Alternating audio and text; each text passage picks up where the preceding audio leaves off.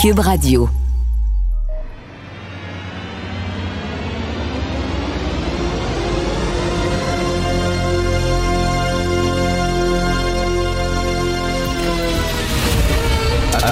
Attention, cette émission est laissée à la discrétion de l'auditeur. Les propos et les opinions peuvent choquer. Peuvent choquer. Oreilles sensibles s'abstenir. Richard Martineau. Martino. Un animateur pas comme les autres. Richard Martineau. Cube Radio. Bonjour, merci d'écouter Cube Radio. Bon mercredi. Alors, euh, le Collège des médecins. Le Collège des médecins presse Québec de reconnaître qu'il y a du racisme systémique euh, et du colonialisme au Québec envers les Autochtones.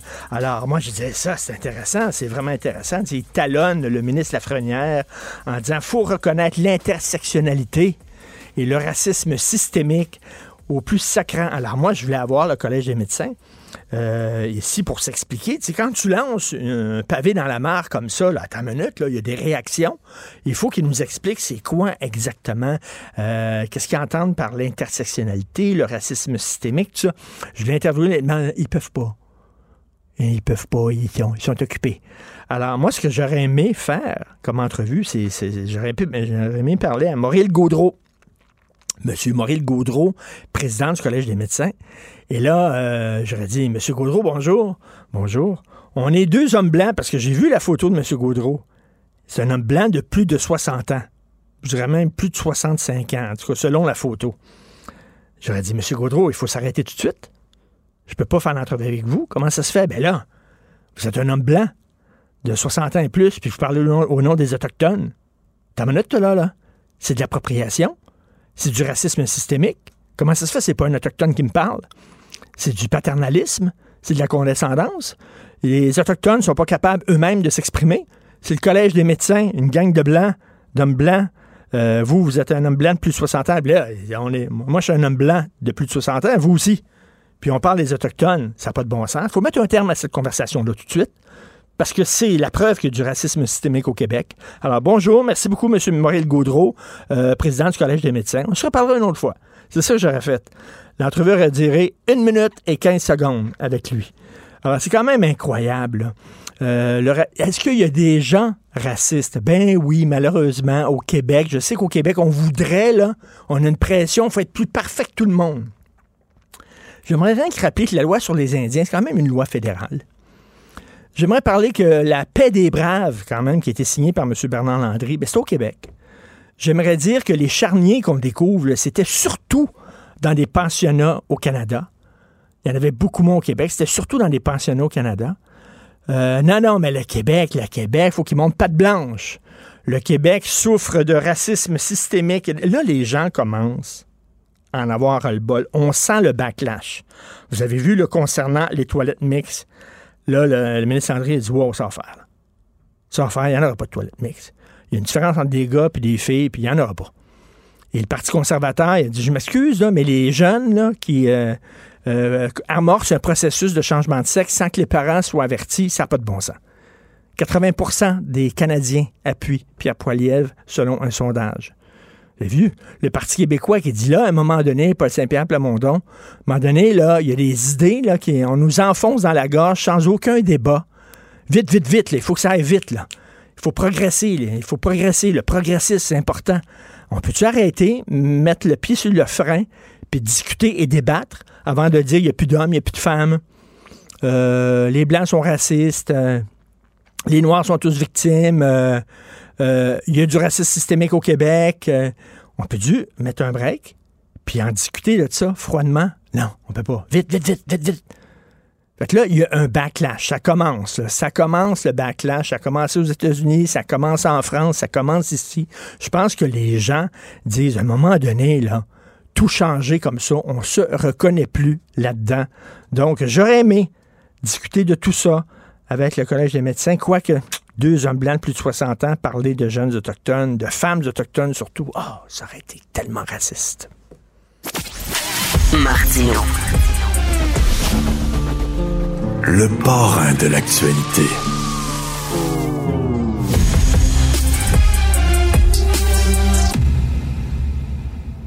Cette affaire qui est complètement tirée d'un film d'espionnage. Pourquoi? C'est vraiment intéressant? On peut pas dire l'inverse. Donc, la drogue, c'est donc. Un journaliste d'enquête, pas comme les autres. Félix Séguin.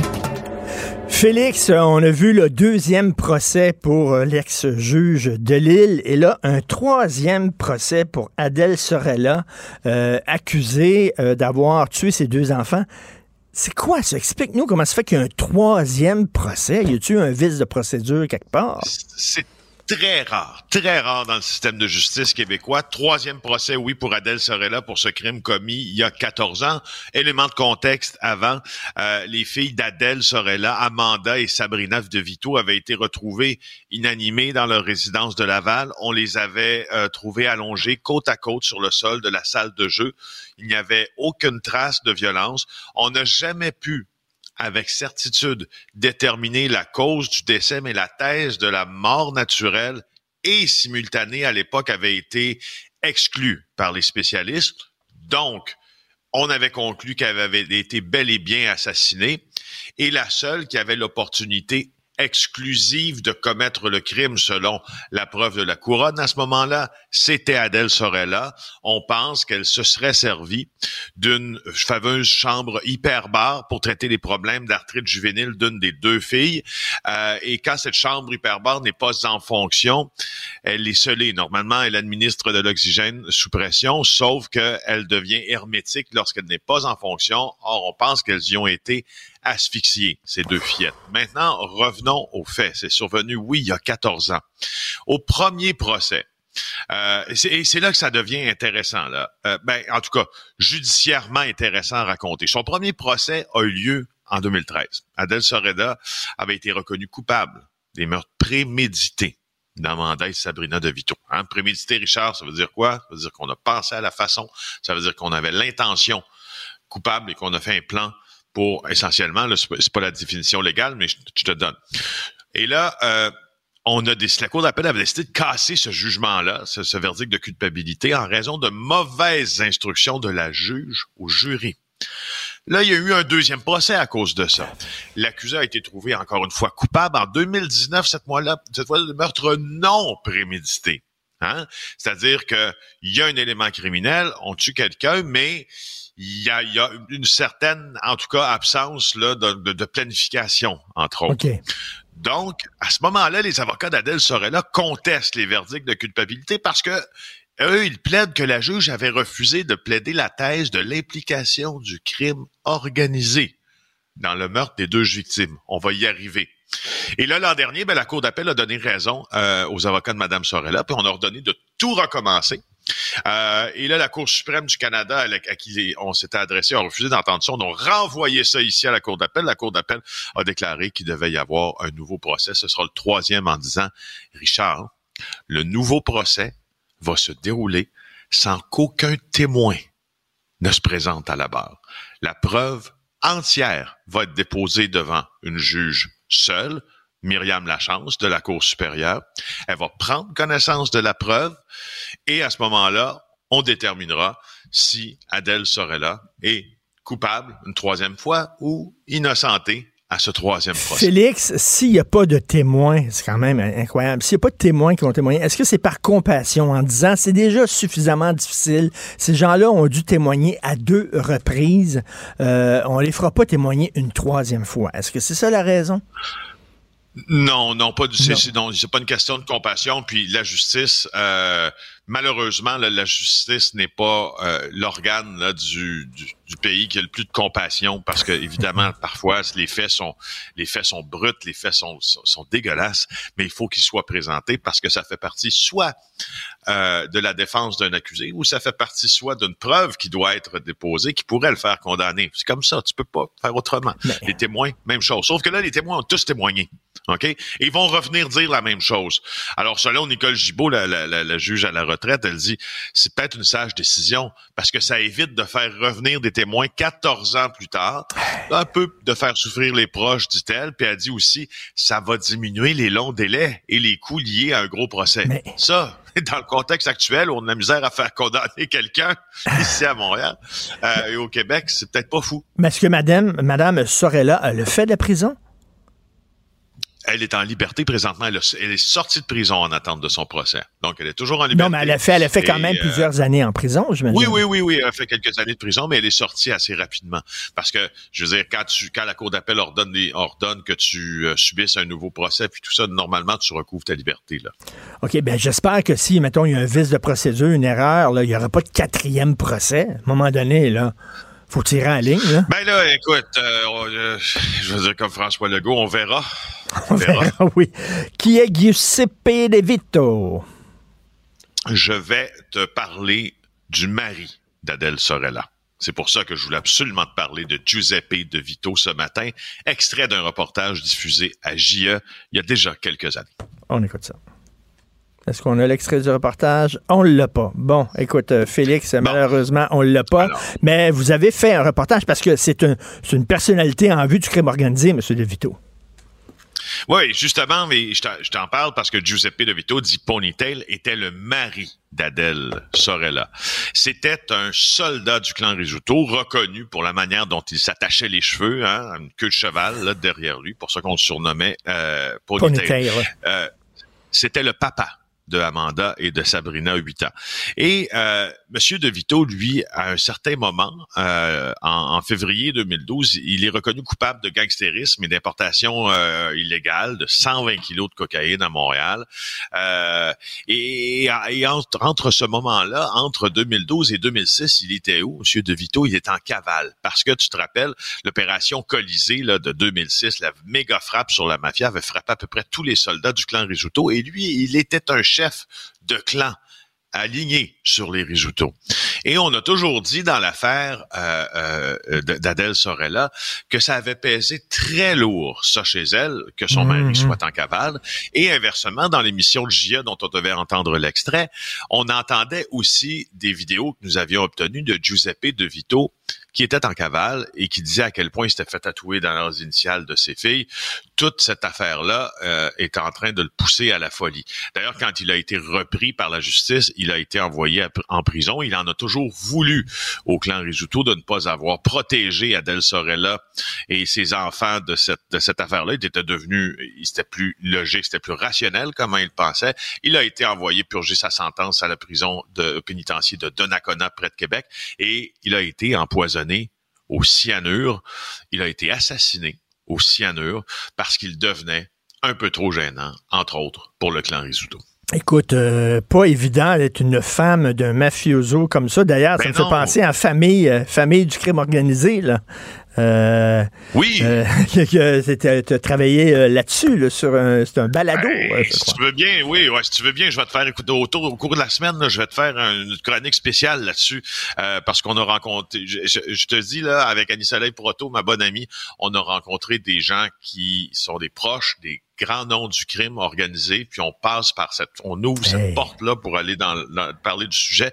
C'est un peu prendre le sujet, mais pas en arrière. Non, non, mais j'adore ça. Tu te souviens, les Sopranos, les, les, les, Sopranos, tu te souviens, quand les enfants de Tony Soprano apprennent que leur père est dans la mafia, euh, la réaction qu'ils ont, euh, c'est très intéressant, justement, de prendre ce sujet-là. Par en, arrière, comme tu dis. Merci, merci Félix. À demain. Salut. Joignez-vous à la discussion. Appelez ou textez le 187 Cube Radio 1877 827 2346.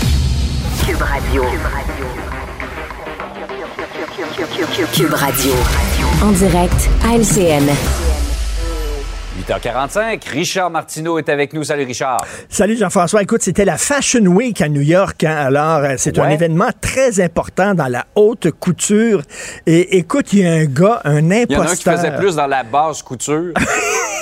il est monté sur scène, on le voit, il s'est mis un sac de poubelle euh, sur lui, puis là, il déambulait, euh, il déambulait euh, comme s'il était un mannequin. Et là, on voit les gardes de, sécurité qui le sortent oh. de là. Mais moi, ce qui me fait rire, c'est que les gens qui le voyaient comme ça avec un sac de poubelle se disaient, ben oui, ben oui, c'est la nouvelle mode de l'automne 2023. Ah, regardons ça, c'est intéressant. Ça montre à quel point, je trouve, par l'absurde, à quel point on nous vend n'importe quoi dans les défilés de mode. Des fois, tu regardes les tenues tenue des défilés de mode. Ouais, tu dis, voyons donc, ça n'a pas de bon surprenant. sens. Qui porte ça? Alors, lui, il dit qu'il va montrer ça par l'absurde. Mais tu vois la façon dont on l'a sorti, comme si le gars était Ouais. armé ou quoi que ce soit. Sans Il ménagement. Ben oui, Ouais. en disant, hey, là, un sac de poubelle, t'es en train de rire du Fashion Week, toi. Comme on dit, un rien l'habille. Richard. Richard, on va parler de- du projet de Maisonneuve-Rosemont. Ça fait tellement longtemps qu'on en parle de la refonte, le- complètement remodeler cet hôpital qui est extrêmement important dans l'Est de Montréal. Reste à savoir euh, pour combien, dans combien de temps ça va être prêt et combien ça va coûter. Ben c'est ça. Ben écoute, un hôpital totalement vétuste. euh, euh, Un de mes enfants est venu au monde là il y a plusieurs années. Puis écoute, déjà, là, ça craquait de tout bord du côté, cet hôpital-là. Il est temps Mais tu sais, à chaque fois qu'il y a une grosse construction, euh, on dépense les coûts, puis on dépense l'échéancier. Et là, le gouvernement a été super brillant. On leur a dit combien ça va coûter? Ils ont dit Eh! C'est bon, ça. Eh! comme ça, tu sais, s'il y a des dépenses, il ne peut pas avoir de dépassement de coûts quand c'est Eh! Comme ça, là. Tu peux pas dire, hey, vous avez dépensé. Si tu dis 300 millions puis ça coûte 350, dépassement de coûts. Mais là, si tu dis, il n'y a aucun problème. Et quand est-ce que ça va être fait? Tu te laisses une marge d'erreur. Ben, tout à fait. Et quand est-ce que ça va être fait? Là, tu dis dans 10 ans. Là, c'est sûr qu'il ne peut pas avoir Ouais. de dépassement d'échéancier. C'est impossible. Ça ne peut pas prendre plus de 10 ans. Donc, là, c'est, ils sont padés, comme on dit. Là. C'est fantastique. C'est incroyable. Pendant ce temps-là, en Chine, là, tu vas aux toilettes, tu ressors, puis on construit un pont. bon. peut-être que, peut-être que- les syndicats là-bas, là, c'est pas exactement la même chose. Peut-être qu'ils n'ont pas les mêmes conditions de travail. Peut-être qu'ils ont un gun sur la tête pour le construire rapidement, le pont. On Ouais. comprend. Mais maudit que ça prend du temps. On a déjà été, souviens-toi, la belle époque, je l'ai souvent dit dans les années 70, à partir d'aujourd'hui, demain nous appartient, c'est le début d'un temps nouveau. On regardait vers l'avenir, puis on était des constructeurs, puis on construisait des barrages colossaux dans le Grand Nord, puis il n'y a rien qu'on n'était pas capable de faire, puis on était des coureurs des bois, puis on défrichait la forêt, puis tout ça. Puis là, maintenant qu'on fait un hôpital, eh, 10 ans. Ouais, entre ce qui se fait en Chine, on construit un centre-ville à peu près en 15 minutes, et ce qui se fait aujourd'hui, où ça prend 10 ans, y a-tu comme un, un entre-deux? Mais bref, Juste un- au milieu, ouais. un, ça va coûter combien? Eh, ça va être prêt quand? Alors, c'est ça. On verra, comme dit M. Legault. Imagine-toi, tu te fais construire, euh, tu sais, tu, tu veux rénover ton sous-sol, puis tu dis là, au gars là, qui Ouais. vient, là, ça va être prêt dans combien de temps? Mais je pense pas que tu lui donnerais le contrat, en tout cas. Hey, Richard, euh, la SAQ fait de l'argent, mais pas assez, ça a l'air. Donc, mauvais trimestre, ça veut dire que les rabais, euh, entre autres en fréquentant la SAQ dépôt, ce que je fais, comme bien des gens, vont être moins intéressants. Ben écoute, c'est- vraiment. Vous voulez pas payer plus d'impôts? hein, vous êtes prêt à gorge, vous voulez pas payer plus de taxes. OK, mais on a besoin de la, votre argent pour construire des hôpitaux qui vont être prêts dans. Eh! Alors, on a besoin de ça. Donc, alors, là, l'heure est grave. La seule façon de rentrer de l'argent dans les coffres du gouvernement, si vous voulez pas payer plus d'impôts, c'est l'Auto-Québec, Hydro-Québec, la SQDC, puis la SAQ. Fait que là, il y a des gens qui disent, ouais, mais l'inflation, je vais couper le vin. Là. Non, non, non, non. Le vin, les billets de l'auto et le pot, c'est un produit essentiel. Tu comprends-tu? si vous voulez couper quelque part, coupez dans les livres, les billets de spectacle. Allez voir des films québécois. Ça, vous pouvez couper en masse là-dedans. Mais de grâce, arrêtez de boire. Et là, on a dit, euh, la presse a interviewé le, le président de la SAQ, puis on dit, est-ce que vous êtes sous pression? Est-ce que vous voulez absolument vendre de l'alcool? Puis tout ça, parce que quand même, il faut être responsable. Et là, regarde à quel point ils sont responsables à la SAQ. Le gars a dit, la ligne pour nous, elle est très claire. Si c'est un mineur, on ne vend pas d'alcool aux mineurs. Et si c'est une personne en état d'ébriété, on ne vend pas. Dans tous les autres cas, on vend de l'alcool. Alors, tu vois, quand même, ils sont responsables. Si tu as 8 ans, ils ne vendront pas de, de vin. C'est bon, ça. Pense-y, c'est bon de ne pas vendre d'alcool. Ouais. Puis si tu arrives complètement paf à quatre pattes, ils t'en vendront pas. Tu vois, ils sont, ils sont quand même, ils sont straight, ils sont responsables. Mais sinon, ils vont t'en vendre full pin. Puis si t'en vendent beaucoup, ils vont se donner des bonus, OK? Puis ils vont se faire des high five parce qu'ils sont super contents. Parce que pourquoi? Parce qu'avec l'argent que vous allez amener à l'État en buvant comme des trous, on va pouvoir se faire construire des beaux hôpitaux qui vont coûter à peu près comme ça. Voilà. Alors, c'est ça. Pour, pour aller se faire traiter pour notre cirrhose du foie. Ben après. oui. Euh, Exact- Exactement. On va aller à SAQ. Il coûte combien ce, ce- ce vin-là? Ouais. Écoute, à peu près comme ça. C'est ça. Pour rester dans le thème, Richard, on se reparle demain vers 8h45. Vers à peu près 8h45. Salut. Imaginez des technologies qui sauvent des vies, qui réinventent le transport ou qui explorent l'espace. L'École de technologie supérieure en conçoit depuis 50 ans. 50 ans. Imaginez la suite. Bonjour, je peux prendre votre commande? Oui, je vous prendrai le sandwich, le délice du Sud. Par contre, j'enlèverai le poulet, l'ananas, les oignons puis le fromage feta. Votre auto, c'est un espace où vous pouvez être vous-même. Euh, donc vous voulez juste le, le pain et la sauce? Oui, monsieur. Elle mérite d'être bien protégée et vous méritez d'être bien accompagné. Trouvez la protection la mieux adaptée à votre auto avec Desjardins Assurance et obtenez une soumission en quelques clics sur desjardins.com. Protégez vos dépôts, c'est notre but. La SADC protège vos dépôts dans les institutions fédérales, comme les banques. L'AMF les protège dans les institutions provinciales, comme les caisses. Oh, quel arrêt! Découvrez ce qui est protégé à vos dépôts sont protégés.ca. Martino. Pour l'instant, nos avocats nous disent que tout est beau.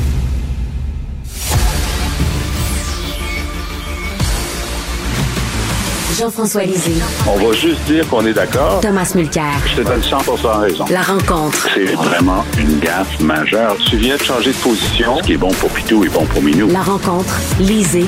Mulcair. Alors, euh, Tom, est-ce que Paul Saint-Pierre Plamondon a bu le même coulet que Pierre Poilièvre? Oui, euh, on pourrait même dire avec un sourire, il est en train de devenir Paul Saint-Pierre Poilièvre. Euh, c'est assez étonnant. Euh, et il y a un excellent papier aujourd'hui dans le National Post, dans le Gazette aussi, parce que c'est la même famille de, de publications, de Tasha Keranen, que je crois que tu connais, oui, ben oui. est une, une, observatrice conservatrice.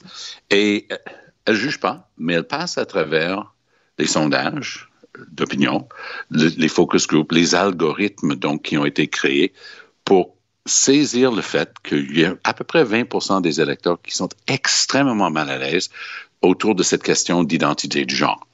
Partant, Poiliev, du moins, Poiliev s'est retenu. Il ne s'est pas encore prononcé là-dessus, pour être juste. Mais les conservateurs à Québec, euh, en fin de semaine, ont décidé d'aller dans ce créneau-là pour exploiter ça. Moi, j'appelle ça la partie mince euh, du fer de lance. C'est exactement la même technique que les conservateurs ont utilisée sur l'avortement. Non, non, je suis pas contre l'avortement, mais quand même, vous êtes d'accord avec moi que vous êtes contre l'avortement lorsqu'il s'agit de choisir le genre. C'est vrai que c'est très malaisant comme idée et, mmh. et c'est sûr que la majorité des gens vont dire ouais c'est assez, euh, c'est pas bien ça. Donc ils, ils essaient toujours de trouver. Trump a fait ça pendant sa campagne contre Hillary Clinton euh, sur l'avortement. C'était mais quand même il y a des avortements très tardifs, donc tu dois être ça. Donc, tu commences avec ça, et dans le cas de, de genre, tu dis, ben non, c'est pas une question de dire qu'on on, on, on, enlève aux gens le droit de choisir le genre. On est en train de parler euh, de changements euh, hormonaux et tout ça pour une personne jeune, et les parents doivent être au courant. Écoute, euh, Richard, toi, tu es dans le game depuis aussi longtemps que moi. Je suis plus vieux que toi, mais quand même, depuis presque aussi longtemps. Tu sais comme moi qu'à la fin, euh, milieu des années 70, avant que le Parti québécois forme un gouvernement, ils avaient déjà sommé Robert Bourassa d'inclure les droits des gays dans la Charte québécoise des droits de la personne que Bourassa a présenté. Et voilà que c'est René Lévesque, dès son élection en 76, mais en fait, c'est venu en 77, suite à des raids policiers, 50 policiers avec mitraillettes, hein, pour euh, faire des raids euh, dans les clubs gays à Montréal. Là, Lévesque et le Parti québécois ont agi. Ils étaient vraiment des précurseurs en Amérique du Nord sur la question des droits des homosexuels. Et c'est cette historique-là, j'ai joué un rôle. Oui, mais là, ça, ça, a changé. Là, là, on ne parle, pas, on parle oui. pas des droits des gays de se rassembler dans un, dans un, dans, dans un, un, bar. Là. On parle là, de, de changer les toilettes ah, d'une école. Je, on parle de dire qu'il n'y a plus d'hommes, il n'y a plus de femmes, etc. oui, mais ce que je note avec très grand intérêt, c'est que tout, tout, a un contexte. Là, on est en, en quel contexte? Ben, le Parti québécois espère ravir le comté de Jean Talon à Québec. Moi, j'ai juste hâte, euh, Richard, d'entendre Pascal Paradis, parce qu'il était l'ancien euh, responsable de Avocats sans frontières Canada, il a fait du travail sur ces questions-là, mais dans des pays comme Honduras, puis Haïti, puis des choses comme ça. Moi, j'ai hâte de l'entendre, lui, dire qu'il est à l'aise avec le fait qu'on est en train d'exploiter cette scission dans notre société. Ce clivage, parce que clivage, c'est pas une question, juste, justement, c'est ça l'astuce de, de, la droite. Tu, tu, choisis toujours, je suis pas contre les musulmanes, voyons donc, mais je suis contre le fait qu'on se voile, puis parce que tu sais qu'elles peuvent cacher des AK-47 en dessous de l'Europe. Donc, tu commences avec un bout où tout le monde va hocher de la tête, ben oui, t'as bien raison, ça n'a pas de bon sens. Puis là, tu, tu, utilises ça comme arme politique. Alors, moi, moi j'ai toujours été très mal à l'aise avec je, ça. Je comprends, ce que, je, je comprends ce que tu le... dis. Je, veux entendre Jean-François là-dessus. Jean-François, il y a deux sortes de populisme. Hein. Il y a un populisme qu'on pourrait dire toxique, c'est-à-dire flatter les bas instincts des gens pour avoir des votes facilement. Et il y a un populisme que je trouve, moi, tout à fait sain, c'est-à-dire parler au peuple de choses qui intéressent le peuple dans des mots que le peuple comprend. Alors, quel genre de populisme fait actuellement PSPP? Y a beaucoup de populisme, mais aussi le populisme euh, de dire Ah, écoutez, si vous voulez discuter à l'Assemblée nationale de la façon dont on enseigne la théorie des genres à l'école, ben, vous êtes en train de, de, de, de mettre en cause le droit des, des homosexuels pour lesquels on s'est battu dans les années 70. Ça aussi, c'est une forme de populisme. euh, le, le, la comparaison entre Poilièvre et Plamondon, euh, je dis toujours, là, nous a dit qu'il aimait mes, a mes aïeux dégénération.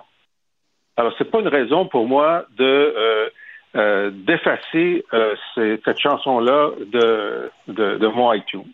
T'sais? Alors, c'est pas parce qu'il parle de quelque chose que cette chose-là n'est pas un vrai débat.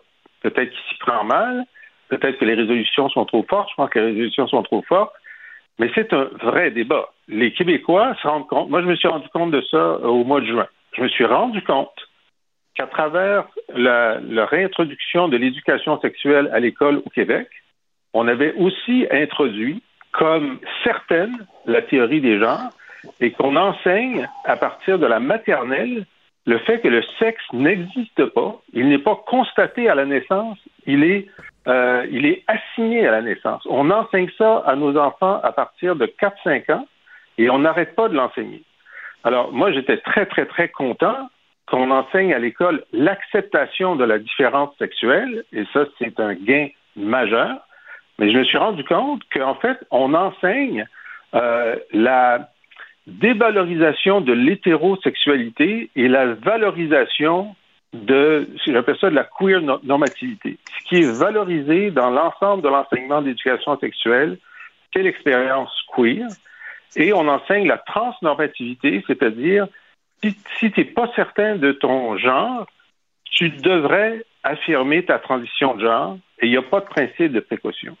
Alors, on peut penser que c'est une bonne ou une mauvaise chose, mais ce qui est certain, c'est qu'on n'a jamais débattu et accepté que ce soit enseigné dans nos écoles. Alors, lorsque à la fois PSPP et, euh, et, et la ministre Biron dit ben, il faudrait en discuter, ben, je pense qu'ils ont raison. Et moi, j'ai fait la proposition dans le devoir au mois de juin, une commission parlementaire transpartisane comme celle qu'on a eue sur d'autres sujets, la violence conjugale ou sur, sur euh, le, le, euh, le, droit à mourir. C'est un dossier délicat, mais il faut que la société le prenne à bras le corps, parce que là, ce qui s'est passé, c'est que le, le, département de sexualité de l'UCAM a pris le contrôle de l'éducation sexuelle de nos enfants. Et ça, c'est pas acceptable. Tom, est-ce que tu le sens dans la population? Un instant, cette phrase est suave. C'est le département de telle affaire dans telle université qui a pris le contrôle et ça, oui. c'est pas acceptable. D'abord, c'est oui. une affirmation qui est fondée sur quoi? On a un gouvernement, on a des ministres, on a un conseil des ministres, puis ils ont pris le contrôle, ça. franchement. Mais pour ce qui est de la, la phrase que Jean-François vient de prononcer, c'est encore une fois, il faut revenir là-dessus. On enseigne et on enseigne toujours et, et, et, sans embâche, là, la dévalorisation de l'hétérosexualité. Oui. Jean-François, je veux oui. te rassurer, j'ai non seulement lu ton article dans Le Devoir au mois de juin, mais j'ai lu la version beaucoup plus longue que tu as écrite. J'ai oui. lu les deux pour, pour bien m'assurer de ne pas comprendre ce que tu étais en train de dire et de faire. Et moi, je peux juste te dire, avec tout le respect que je te dois, que je suis en profond désaccord avec ton analyse. Mais ça, c'est un, comme tu dis, c'est bien, ça, c'est un débat.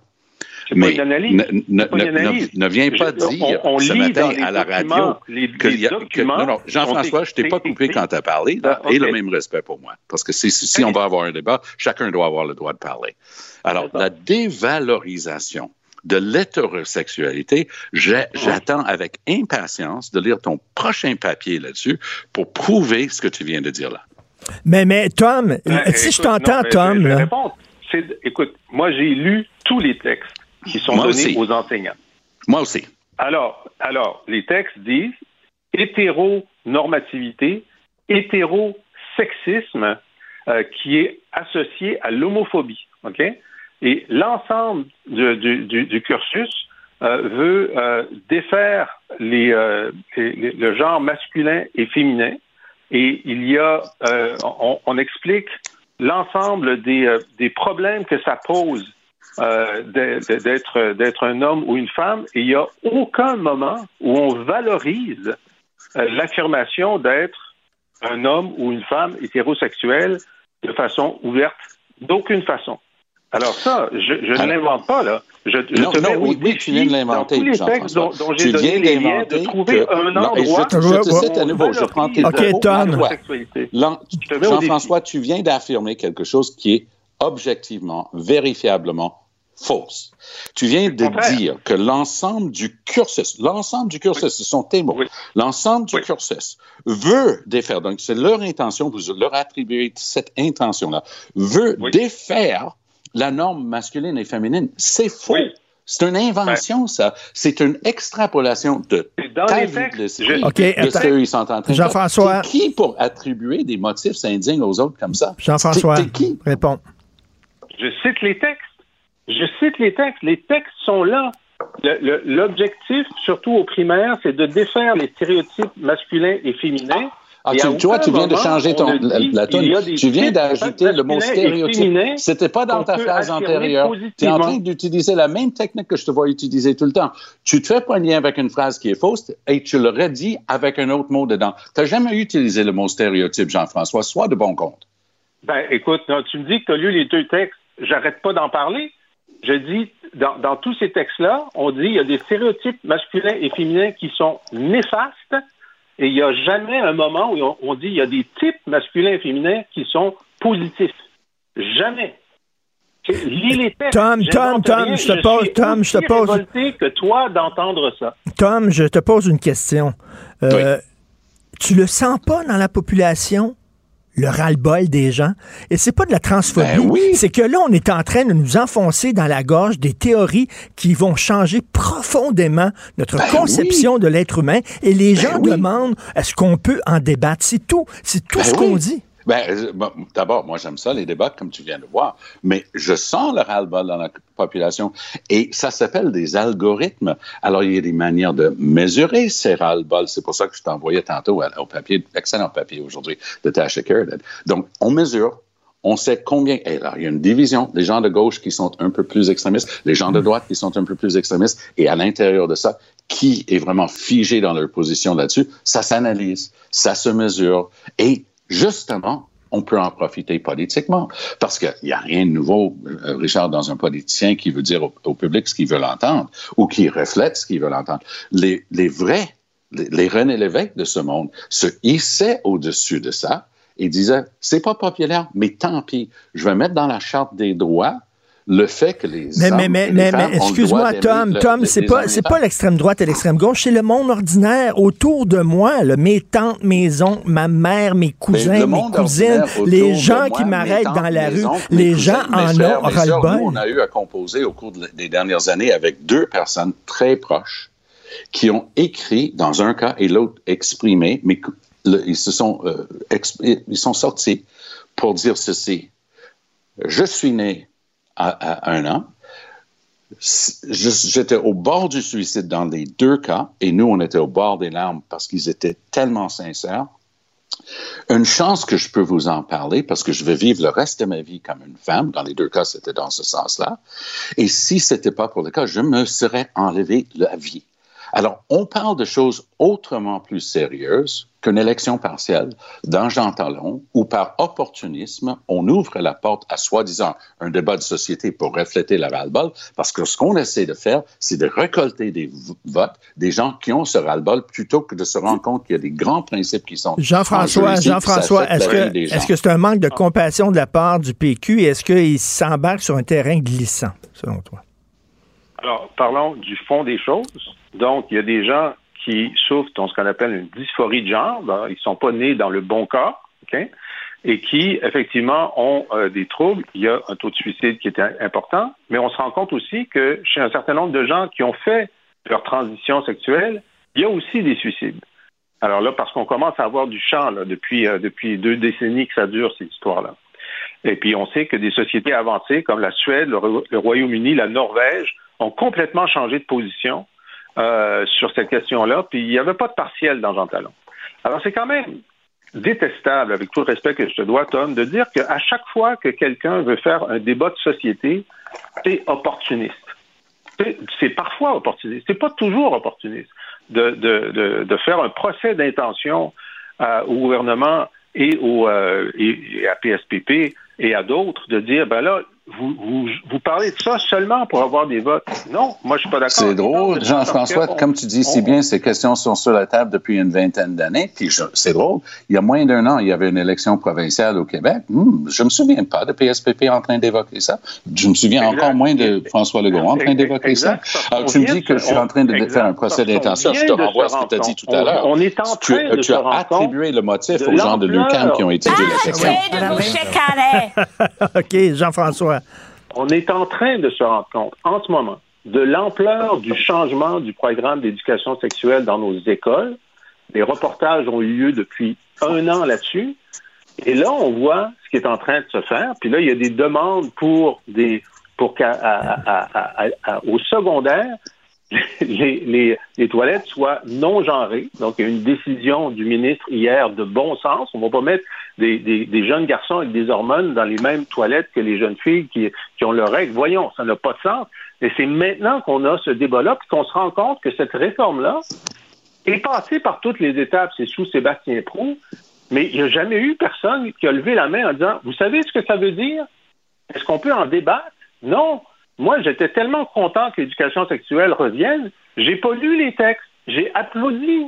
Puis il n'y a pas eu aucun moment où quelqu'un m'a dit jusqu'à il y a trois mois, mais tu n'es pas conscient de ce qui est en train de se passer. Maintenant, je suis conscient et je trouve ça grave. Hmm.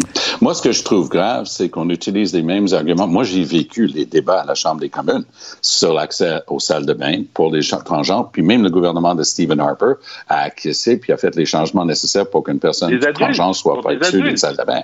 Alors, moi, pour ce qui est de, l'accès aux salles de bain et non genrées, c'est rendu la norme dans les grands buildings à travers l'Amérique du Nord. Pour les adultes. J'ajoute, j'ajouterais ceci. Pas pour les non, non, non, non, pas du tout. Non, écoute ah. bien ce que je veux dire. Moi, je suis un, mon sport, là, je ne vais pas au gym, je nage. Moi, je, viens de nager une heure avant, d'être en onde avec vous, je nage. Et moi, il y a une grande piscine dans le coin où je suis, dans les Laurentides, qui a été construite à Saint-Adèle. C'est nouveau, c'est un centre sportif absolument magnifique. Il rouvre la semaine prochaine, justement, jusqu'à temps parce que les lacs deviennent trop froids. Et trop froids. Et il y a une énorme, une énorme salle pour se changer. Il y a 25 toilettes euh, euh, attenantes. Il y a des places où tu as tes casiers mais tu as des places, des cubicules où tu t'en vas pour te changer.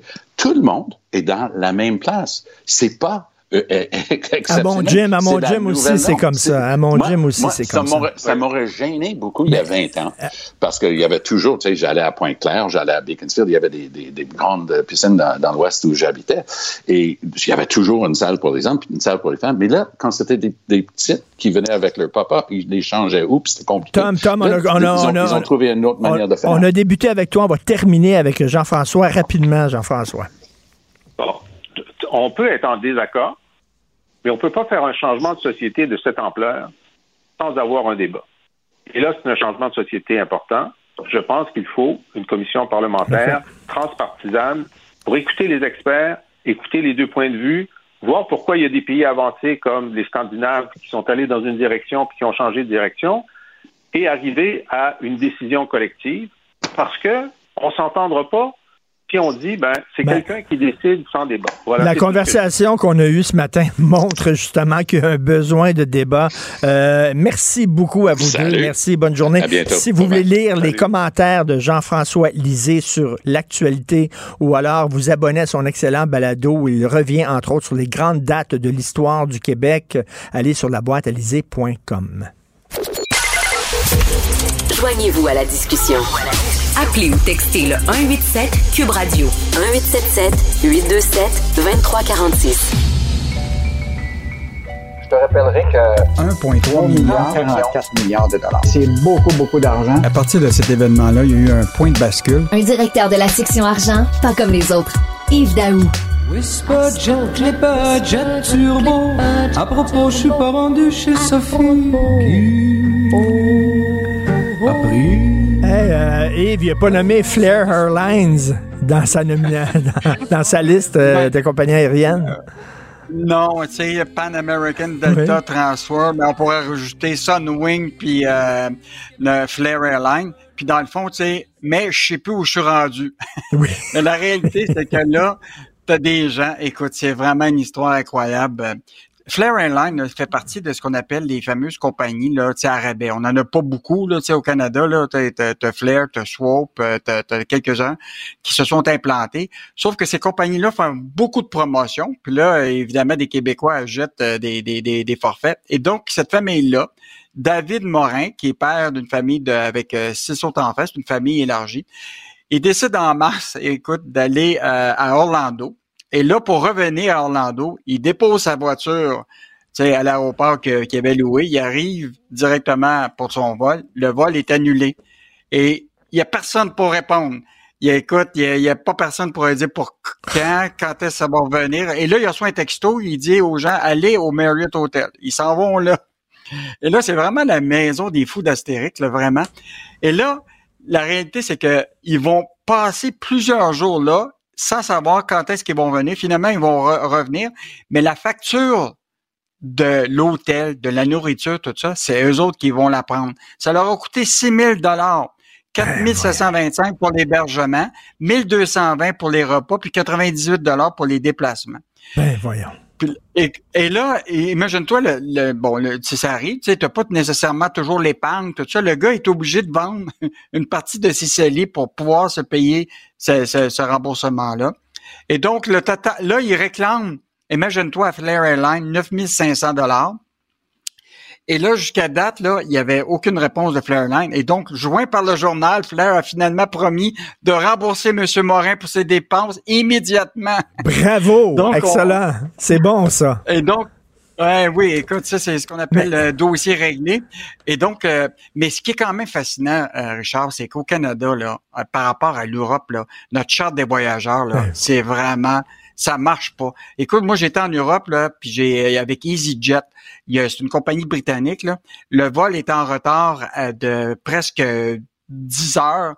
Et là, le- les, les amis français avec qui on était, ben, c'est pas compliqué. T'envoies un texto, puis ils vont t'envoyer tout de suite un remboursement dans les 24 heures, et c'était fait. Donc, euh, ici, là, sais-tu quoi? Eux autres, ils étaient le 39 millième cas d'attente pour se faire rembourser par l'Office de transport du Canada. Écoute, notre système de, de compensation... attends une minute. puis Il y a notre- 39 000 personnes qui attendent pour se faire rembourser. Oui, en fait, l'idée, c'est que tu as l'Office des transports du Canada, tu peux porter plainte. OK? Et lui, il a porté plainte, mais ils ont répondu, tu es le 39 millième qui attendent pour qu'on puisse régler ton cas, tu comprends-tu? Écoute, c'est... Mais vraiment- Yves, Yves, des histoires, pas- des histoires comme ça, de bagages qui ne sont pas rendus, de, de, de problèmes à bord de l'avion, de vols annulés, etc. Ça arrive régulièrement. Qu'est-ce qui se passe avec l'industrie aérienne? C'est le foutu bordel. Et que actuellement, là, l'Office des transports a actuellement un arriéré de plus de 52 000 plaintes touchant le transport aérien. Écoute, puis ça, c'est encore des plaintes liées aux perturbations de l'été 2022, puis la période des fêtes de l'hiver dernier. Fait que, écoute, c'est, moi, je pense que les, les consommateurs, ils sont, ils sont vraiment pas quoi? protégés. C'est quoi, euh, c'est des quoi. Yves? On va faire comme Kim, Kim Jong-un. On va prendre le train. pour se déplacer. Écoute, euh, euh, rapidement, consommation, la SAQ, le pire trimestre en 10 ans, euh, les gens boivent moins? Hey, c'est incroyable cette histoire-là ce matin. Euh, euh, les- ils ont sorti le résultat financier. C'est le pire trimestre en 10 ans. Donc, les, les, les, les, les- les- tout est en baisse. Euh, même les hors du réseau de les succursales, parce que tu sais qu'ils vendent de- du vin dans différentes, en dehors des succursales, dans les épiceries, tout ça. C'est en baisse de 25% Et donc, euh, Jacques Farcy, là, qui est le nouveau PDG, rappelle- rappelle-toi que lui il était à la tête euh, La SQDC. de, de la société. Euh, oui, exactement. Ah oui. C'est- le PDG du, c'est le PDG du vice. oui. il, est- il est- il était, il- en fait, il est passé du cannabis à l'alcool. Et là, ce qu'il dit, c'est que là, il, compte tenu, bon, il dit que c'est, c'est pas lié au résultat, mais ce qui est fascinant, c'est qu'ils vont baisser les rabais à la SAQ dépôt. Je sais pas si tu as déjà été à ces, à cette, euh, ces- ces SAQ dépôt, mais c'est vraiment bon parce que tu as des rabais incroyables quand tu en ajoutes plusieurs bouteilles. Et là, la question, c'est qu'ils vont couper de 5% les rabais sur toutes les formules qu'ils avaient. Et donc, euh, ben là, c'est sûr que les gens seront, vont être déçus parce que ça va, ça, ils vont perdre leur euh, leur avantage. Et là, lui, le PDG, il a dit, on fait ça parce que je pense que c'est une bonne affaire de pas faire trop de promotion pour euh, l'alcool. Ce qui est assez fascinant comme expert. Parce que là, écoute, l'objectif de la SAQ, c'est de faire plus de profit, plus Ben de ventes. oui. Euh, donc, euh, je pense qu'on on comprend très, très bien euh, qu'il débute son mandat de 5 ans, le Jacques Farcy. Et ce qui est quand même fascinant, c'est qu'il baisse les rabais, mais euh, de, tu sais, de 5% Mais quand lui est arrivé euh, à son poste, là, euh, sa rémunération euh, par rapport au PDG euh, avant, là, qui était Mme Dagenet, a augmenté de 13% Ah, ben oui. Ah. Ah, ben oui. Ça, c'est bon. On baisse les rabais d'un côté, mais on augmente son salaire de l'autre. Tout est dans tout, comme tu disais. Tout est dans tout. Et écoute, un peu plus tard, on n'a pas le temps d'en parler, mais un peu plus tard, je vais parler à un citoyen, M. François Cousineau, qui habite près du site de la future méga-usine du géant suédois Nordvolt. Puis lui, il en veut pas de cette méga usine de batteries électriques. Euh, euh, écoutez ça un peu plus tard. Merci Yves. On se reparle demain. Salut. Salut.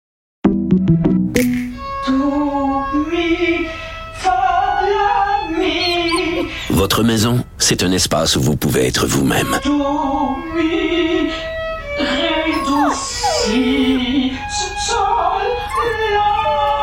Elle mérite d'être bien protégée et vous méritez d'être bien accompagnée. Trouvez la protection la mieux adaptée à votre maison avec Desjardins Assurance et obtenez une soumission en quelques clics sur desjardins.com. Confrontant, dérangeant, divertissant.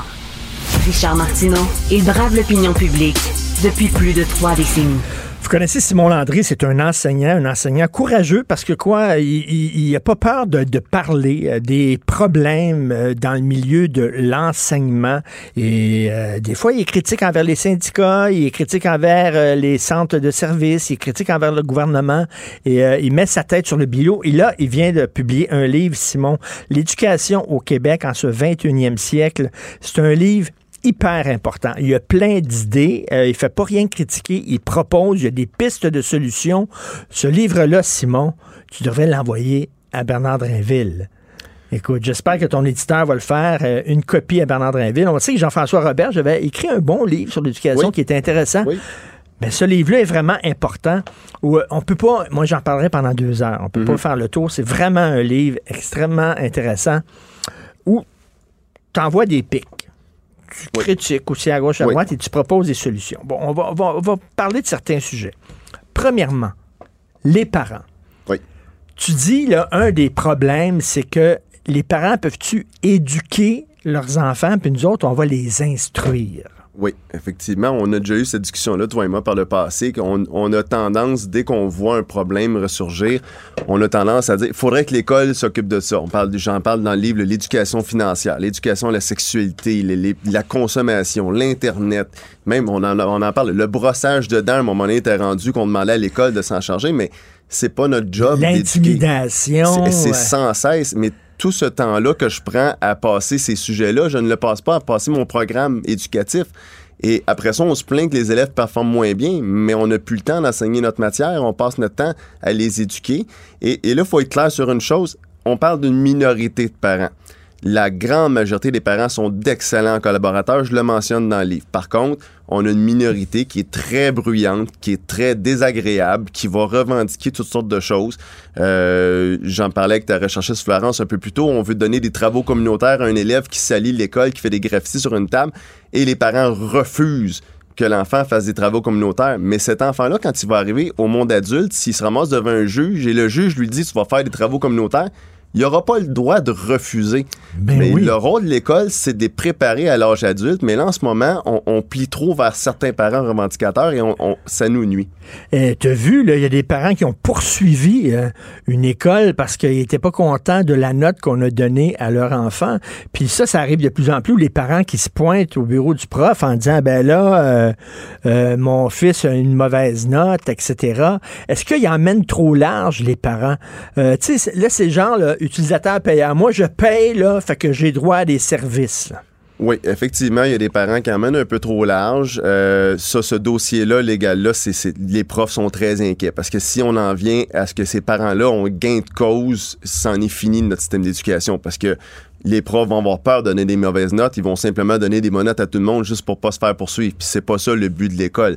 Euh, oui, il y a des parents qui emmènent large, mais en même temps, c'est une des choses que je mentionne dans, dans le livre, c'est qu'il faut que les écoles se tiennent debout aussi. Euh, je reprends l'exemple que je te disais tantôt, le parent qui dit je refuse que mon enfant fasse des travaux communautaires, mais le rôle de l'école, c'est de dire monsieur, on vous a pas demandé votre opinion, on vous informe que votre enfant va faire des travaux Mais c'est ça, communautaires. mais l'affaire, tu dis là aussi, là, les parents, parce qu'ils ont des enfants, ils savent, euh, ils savent euh, c'est quoi être prof, parce que les autres, ils ont des enfants à maison, fait qu'ils vont te dire comment faire ta job. Et là, tu dis, est-ce qu'on dirait à un médecin? Non, tu fais mal ta job. Est-ce qu'on dirait à un avocat? Non, tu fais mal ta job? C'est la même affaire avec un professeur. Effectivement. C'est pas parce que tu as des enfants que tu sais c'est quoi enseigner. Oui, puis ça revient, le gros débat qu'on a depuis des, des années là, sur la valorisation de la profession enseignante, mais ça en fait partie. On n'irait pas questionner un avocat sur euh, comment tu défends ta cause, mais on, on se le permet que les profs, puis c'est pas parce que je suis allé dans un hôpital que je suis qualifié pour dire à un médecin comment ça fonctionne. Ça devrait être la même logique dans les écoles. Fait que d'un côté, la pression des parents. De l'autre, une bureaucratie qui vous étouffe. Puis là, tu dis laisser du slack aux écoles, laisser une certaine indépendance puis une marge de manœuvre aux écoles. On respire plus parce qu'il y a des pédagogues puis des bureaucrates qui nous disent faites ci, faites ci, faites ci, faites ça. Oui, effectivement, il y a beaucoup, beaucoup de projets qui, qui descendent. Je donne un exemple dans le livre d'un projet sur l'orientation professionnelle qui, qui est descendu dans les écoles, qui a été forcé dans les écoles. Le projet en tant que tel n'est pas néfaste, c'est pas une mauvaise idée, c'est juste de la façon que ça a été implanté, qu'on nous l'a imposé en plein milieu de l'année scolaire alors que nos planifs étaient montés. Mais pourquoi? Parce qu'ils ont décidé que là, c'était le moment pour eux de le faire, mais ça ne donnait pas dans les écoles. Euh, j'en mentionne, je mentionne, je donne un exemple dans le livre, là, pourquoi une tour à condo avec une piscine sur le toit puis trois stationnements souterrains, ça prend 18 mois à construire, mais une école, ça prend 5, 6, 7 ans à construire, puis quand tu as fini de construire, souvent, il y a encore des réparations à faire parce que c'est fait tout croche. C'est pas normal, mais c'est parce qu'il y a une bureaucratie tellement lourde qui nous empêche d'avancer, de progresser. Il faut vraiment donner beaucoup d'indépendance aux écoles. Puis là, c'est un petit détail. Ça, paraît, ça peut paraître un petit détail, mais tu dis, on, on ajoute tout le temps des tâches. Là, c'est rendu qu'on est en train de couper quasiment d'un concierge. Puis là, c'est après avoir donné ton cours, Simon, c'est toi qu'il faut qu'il fasse le ménage, le ménage de la classe. À un moment donné, Christy, tu as d'autres choses à faire? Ben, ou, je devrais même pas avoir à faire ça. Puis je, pose la question avez-vous déjà vu un avocat de la couronne, un procureur de la couronne passer le balai dans le palais de justice? Non. Euh, avez-vous déjà vu un ingénieur au ministère du Transport vider ses poubelles dans le bureau? Non. Pourquoi on demande aux profs? Parce qu'on a coupé dans les concierges en voulant sauver de l'argent, en se disant, ben, les profs vont le faire, les ménages. Puis effectivement, ben, parce qu'on veut un environnement de travail adéquat pour nos jeunes, on va se ramasser. Et là, ça fait un cercle vicieux que là, on se rend compte que ben, l'école est propre pareil, même si j'ai coupé dans le, dans le job de concierge, je vais en couper une deuxième job de concierge. Et là, ça devient un cercle vicieux qu'on coupe, on coupe, on coupe, et les profs en ramassent de plus en plus. Mais toute cette énergie-là qu'on met à faire autre chose que planifier puis enseigner, ben après ça, on n'a plus l'énergie d'innover, de trouver des nouvelles activités, de, de restructurer nos cours. Fait qu'on fait la même routine d'année en année parce Eh, qu'on est juste brûlé. euh, Tu fais la liste des tâches d'un professeur. Là. Les gens savent pas c'est quoi. là. Ils pensent que la job de prof, c'est donner tes cours, puis c'est tout. Tu as plein de, de choses à faire et tout ça. Et là, comme tu dis, là, il faut que vous parliez de, de sujets de société euh, aux jeunes, en plus nettoyer les classes, en plus, à un moment donné, là, ça s'ajoute. Puis en- les, les cas lourds qu'on ajoute dans les classes régulières, puis tout ça. Puis là, tu fais la job des orthopédagogues, puis tu fais la job d'un psy, puis tu fais la job d'un concierge, puis tu fais la job d'un parent, puis tu sais, c'est- normal que les gens, ça leur tente plus de faire ça. Faut péter aux frettes. Ben, effectivement, puis on le voit justement, non seulement les profs qualifiés qui quittent la profession, mais les nouveaux enseignants qu'on recrute, que, j'appelle des suppléants, parce que moi, dans mon livre à moi, c'était pas un brevet, t'es pas un enseignant, t'es un suppléant. Mais ces gens-là, souvent, ils arrivent dans le réseau, on veut les aider, mais ils quittent presque aussi rapidement qu'ils rentrent parce qu'ils arrivent en classe.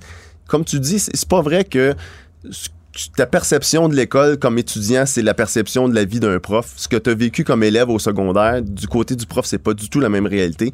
Et c'est pas si simple que ça enseigner. C'est pas si simple de gérer une classe, de gérer toute l'administration autour de ta classe après les heures d'école.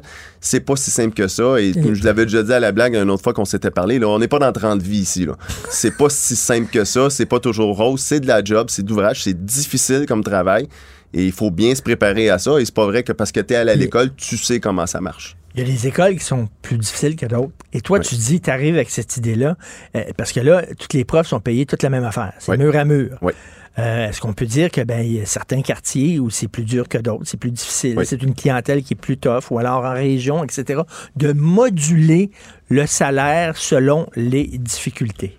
Oui, ben je prends l'exemple des médecins. On fait une époque où on a fait des primes d'éloignement pour les médecins parce qu'on avait de la difficulté à les recruter en région. Donc, on les a incités à aller en région en donnant un meilleur salaire. Mais on a le problème inverse en enseignement à Montréal, euh, dû à la vétusté des écoles, dû euh, au coût de la vie à Montréal, notamment. Je prends deux profs qui veulent enseigner euh, sur le plateau Mont-Royal. Ils n'ont pas les moyens de rester dans le quartier où ils vont enseigner. Donc, ils vont s'exiler en banlieue. Euh, ben, ces profs-là, ils font le même salaire qu'un prof à Rimouski, mais c'est pas le même coût de la vie, c'est pas la même réalité. Pourquoi ils ont le même salaire? Je pose la question. Je pose aussi la question, le ratio prof-élève. Ben, dans une classe de maths Ben sport oui. de secondaire 5 en banlieue cossu, puis la classe de doubleur secondaire 5 dans Parc Extension, ils ont le même nombre d'élèves, mais c'est pas du tout la même réalité. Comment ça se fait que c'est du mur à mur? Ça, c'est quelque chose que j'ose remettre en question. Ça Et- vient avec les conventions collectives de tout le monde fait pareil partout tout le temps. Moi, j'aime pas cette vision-là de l'école. Je pense qu'on devrait être capable de moduler, d'être plus flexible dans nos écoles. Fait que je pose la question. Je prétends pas avoir des solutions parfaites, mais je pose la question. puis J'aimerais ça qu'on engage des discussions. Il y a des points sur lesquels toi et moi, on n'est pas nécessairement d'accord dans ce livre-là, et c'est tant mieux. Je veux qu'on puisse en discuter. Il y a des points avec lesquels je suis pas d'accord avec mon directeur, puis il m'a dit, ben moi, je suis pas d'accord avec toi là-dessus. Parfait, discutons-en. Propose-moi quelque chose dans l'inverse. Trouvons un Ben terrain d'entente. C'est ça le but de ce livre-là, c'est de lancer une discussion et d'essayer de renouveler le système. Mais je prétends pas que ce qui est dans le livre va tout régler du jour au lendemain. au contraire. Et Simon, euh, t'es pas un anti-syndicaliste. Tu dis euh, le syndicat, c'est important. Puis euh, évidemment, moi, je suis de ton côté. C'est sûr qu'on a besoin de syndicats, mais tu sais, tu t'es critique aussi. Là. Euh, euh, puis moi, je suis tout à fait d'accord avec ce que tu dis. Un syndicat, c'est là pour améliorer les conditions de travail de leurs membres. Pas pour prendre position sur le Honduras ou sur le- le- la crise climatique ou sur...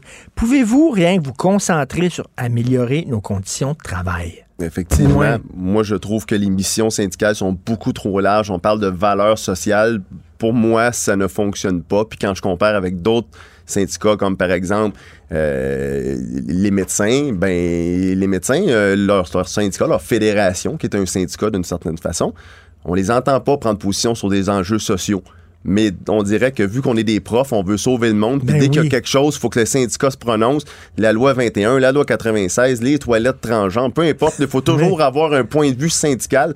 C'est pas vrai. C'est pas vrai. Puis si ça n'a pas d'impact direct dans ma classe du jour le jour, on devrait pas s'en parler en tant qu'organisation syndicale. On devrait focuser sur juste nos conditions de travail. Ça tombe sous le sens, me semble. Moi, je trouve que oui, mais c'est sûr qu'il y en a qui vont avoir une opinion contraire. Il y a beaucoup de gens qui ont, qui ont investi du temps dans le syndicalisme, puis qui ont, sont devenus militants, puis qui ont utilisé le mouvement syndical pour militer pour certaines causes. Moi, je trouve que c'est pas une bonne chose, mais c'est mon opinion personnelle, évidemment. Là. Euh, là, tu dis, euh, oh là, je suis pas d'accord avec toi. Quoique, en même temps, tu es très. tu arrives avec un bon point. Euh, le financement des écoles privées. Oui. Ce qui, est, ce qui est intéressant dans ton approche, c'est que tu dis, on peut pas arrêter du jour au lendemain. On va étendre ça sur 20 ans. Peu à peu, on va baisser le financement.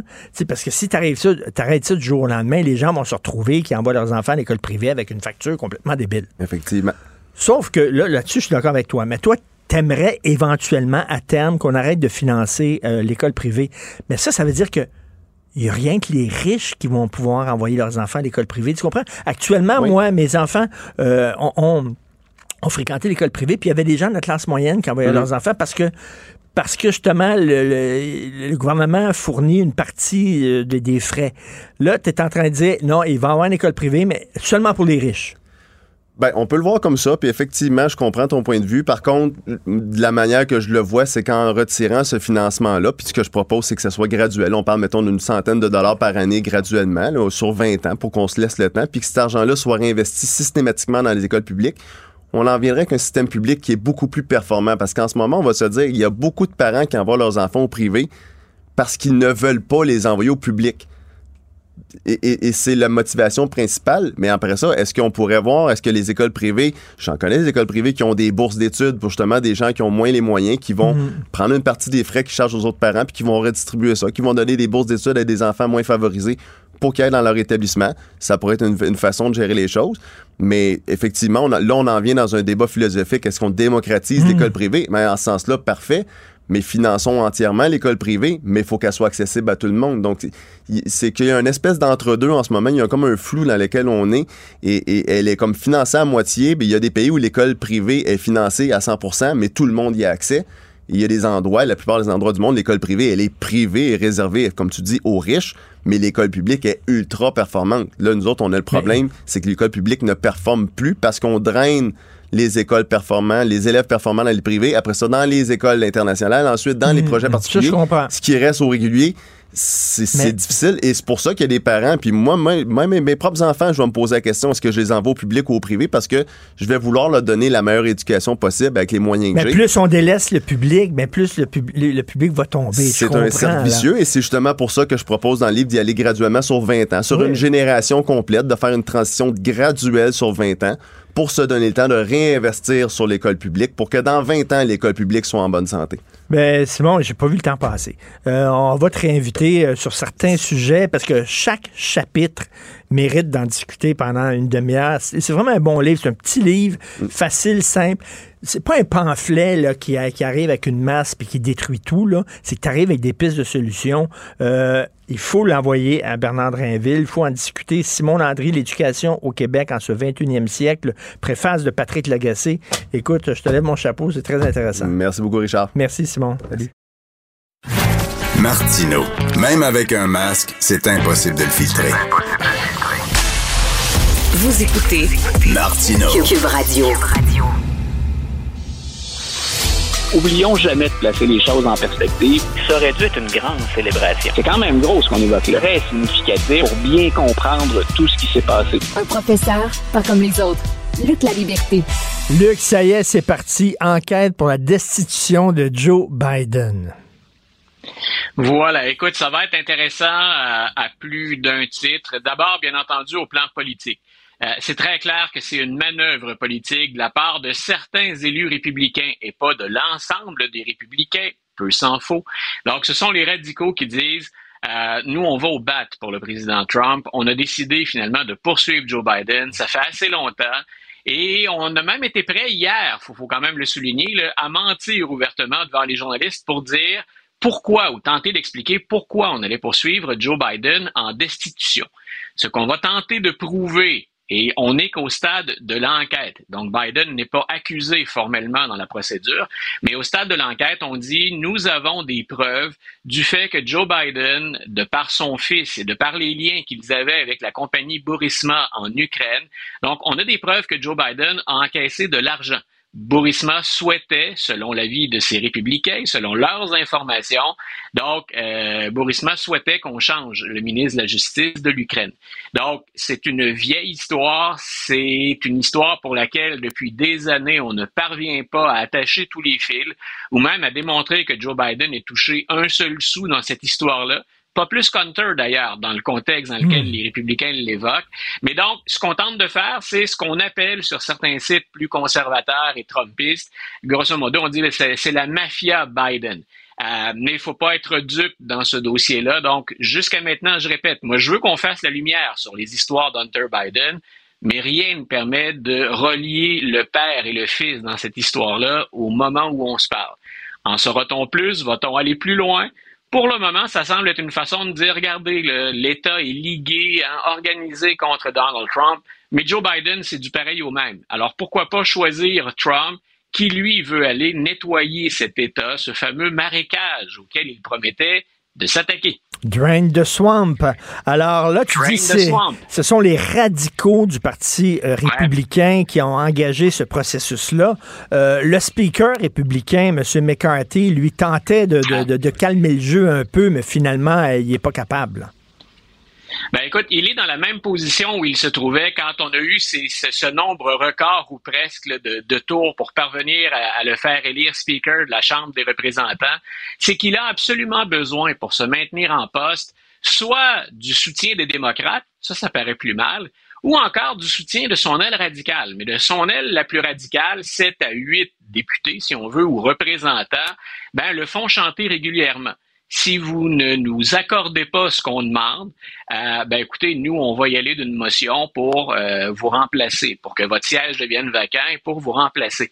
Mais les républicains, appelons-les les plus modérés, les moins emportés, et euh, à la Chambre, et les républicains du Sénat disent on, on va s'embourber dans cette histoire-là d'impeachment et ça risque même de nous exploser au visage. Un peu comme ça avait été le cas nos auditeurs plus âgés ou plus férus de politique et d'histoire. Toi, tu vas t'en souvenir, moi aussi. Un peu comme on l'avait fait avec Bill Clinton. Oui. Euh, procéder à, à l'impeachment de, de, de Bill Clinton, quand on regardait les sondages à la fin de toute l'opération, c'est les républicains qui ont payé le prix de cet acharnement. Est-ce que Clinton avait menti? Oui. Euh, Est-ce que Clinton tentait de cacher une histoire extra-conjugale, une aventure? Oui. Euh, Est-ce que la procédure de destitution pour les histoires de couchettes des présidents, écoute, on aurait été en procédure de destitution bien souvent si ça avait été le cas. Donc, euh, c'est les républicains qui avaient payé le prix de ça. Alors, il y a des républicains qui ont la mémoire longue et qui se disent, est-ce qu'on va avoir justement euh, des contre-coups de ça? Heureusement pour les républicains, M. Biden en arrache ces temps-ci et c'est le moins qu'on puisse dire. Mais donc, en période d'enquête, est-ce que les plus radicaux vont parvenir à ensuite au Speaker McCarthy un vote sur une procédure de destitution en bonne et due forme? Restez à l'écoute. On est tout près, hein? Euh, Mine de rien, on est constamment en élection aux États-Unis. 14 mois avant l'élection, c'est presque rien. Donc, euh, ce serait étonnant les plus radicaux ne s'accrochent pas désespérément à cette histoire-là. Écoute, il y a un chroniqueur que Joe Biden aime beaucoup, David Ignatius du Washington Post. Lui-même demande à Joe Biden de céder sa place. Voilà, je- j'écrivais mon, mon texte de lundi dans le, dans le journal, portait là-dessus. Je disais que Joe Biden était devenu un boulet et que finalement, peu importe comment on peut qualifier son travail, peu importe que les résultats soient globalement satisfaisants selon les critères ou les standards habituels, il y a des personnes fortes que Joe Biden n'est plus dur euh, d'assumer ses fonctions. Et c'est ce qu'Ignatius met de l'avant. Et il prend la peine de souligner, je répète, laisser le mot, c'est un proche de l'administration, ce serait un brin exagéré. Mais Joe Biden le lit religieusement, disons ça comme ça. M. Ignatius prend la peine de souligner la bonne performance de Biden, dit que le duo Harris-Biden a donc euh, du bon boulot, une belle tâche depuis le début, mais que c'est le temps de partir. Et que c'est le temps de partir rapidement et pour les deux. Donc, M. Ignatius dit, si vous voulez une relève, puis si on veut un nouveau leadership, ce que moi je défends depuis longtemps pour les démocrates, donc il dit, vous devriez partir d'ici un mois, deux mois maximum. Le temps qu'on ait une vraie belle course et le temps qu'on dégage quelqu'un qui peut soulever plus d'enthousiasme. Et je mentionne au passage, il inclut dans le départ Kamala Harris. Pour Ignatius, il voit mal comment elle peut faire mieux que Joe Biden. Donc, on le sait, Mme Harris, qui, et c'est pas un défaut en politique, est très ambitieuse, euh, doit assumer le coup ce matin. C'est pas la première fois qu'elle en entend parler, mais qu'un chroniqueur généralement favorable à l'administration dise, M. Biden, merci pour les services rendus, c'est le temps de partir et amener Kamala Harris avec vous. Euh, ça doit jaser ou ça a dû jaser fort ce matin quand on a fait la revue de presse à la Maison-Blanche. Il faut savoir quitter sa place lorsque l'amour est desservi, comme chantait Aznavour. Tu parlais d'histoire de couchette, mon cher Luc. J'ai jamais compris pourquoi les gens filment leurs ébats sexuels. Je, je comprends pas. C'est-tu quand ils vont quand ils vont être vieux, puis là, ça va être plus tranquille, ils vont dire, Hey, il me semble que le 17 septembre 82, c'était une bonne. On va regarder ça. Puis là, ils sortent le DVD. Je sais pas, je sais pas pourquoi tu te filmes. C'est-tu pour améliorer tes performances? Tu regardes ça en slow motion? Je sais pas. Mais bref, il y a une candidate démocrate. Ah, écoute, ça doit être. Ça doit, ça doit être pour courtiser par la suite en disant voici ce à quoi je suis habitué. Ça, c'est mes critères de base. Donc, euh, non, écoute, c'est euh, c'est à la fois. c'est- C'est à la fois des, des mondanités, c'est à la fois du ce qu'on appelle aux États-Unis du people, mais c'est en même temps très sérieux sur les limites de la vie privée et sur ce que peuvent se permettre des politiciens en 2023. Les temps ont bien changé. Euh, il y a des choses auxquelles on accordait de l'importance. On a déplacé finalement la ligne de l'acceptable. Mais là, c'est un nouveau test pour cet élu. Euh, en fait, elle souhaite se faire élire. C'est une démocrate qui souhaite se faire élire en Virginie. Donc, on peut penser à un État qui est de plus en plus progressiste en général. C'est la grande ville de Washington qui déborde sur la Virginie, puis qui fait que la Virginie est moins un État conservateur et un peu plus progressiste dans les derniers cycles électoraux. Elle et son conjoint se sont filmés pendant leurs débats. Son conjoint doit savoir, euh, au plan légal, à quoi s'en tenir. C'est un avocat. Elle est une infirmière. Donc, euh, dans les deux cas, il se filme à de nombreuses reprises il y a quelques années. Les dernières vidéos remontent à 2022.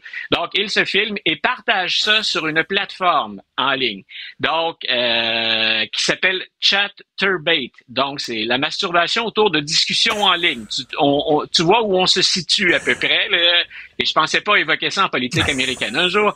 Donc, euh, non seulement ils y vont de, de, de, leurs plus beaux efforts, mais en plus, ils défient les, les limites de la plateforme qui euh, interdit de demander des conseils. Et les deux conjoints interrompent souvent leur débat pour demander aux gens qu'est-ce que vous nous suggéreriez pour améliorer nos performances? Donc, on en est là. Euh, oui, un peu comme toi. tu, euh, tu illustres assez bien. Les bras m'en sont tombés. Donc, toujours est-il, et elle a ramassé de l'argent à partir de ces vidéos. Elle dit aux gens, j'accumule des fonds pour une bonne cause. La cause, maintenant, on la connaît, c'est la politique américaine. Donc, tout ça pour dire, ça devait rester isolé. On avait, quand je dis isolé, quand on se filme et qu'on est regardé par euh, 5000 adeptes c'est plus ou moins isolé, entendons-nous. Mais voilà que des républicains et des conservateurs ont mis la main sur certaines de ces vidéos-là et on a exposé pour le grand public ce que 5000 personnes avaient pu voir auparavant. Et là, l'élu revient à la charge en disant, euh, là, vous interférez avec ma vie privée.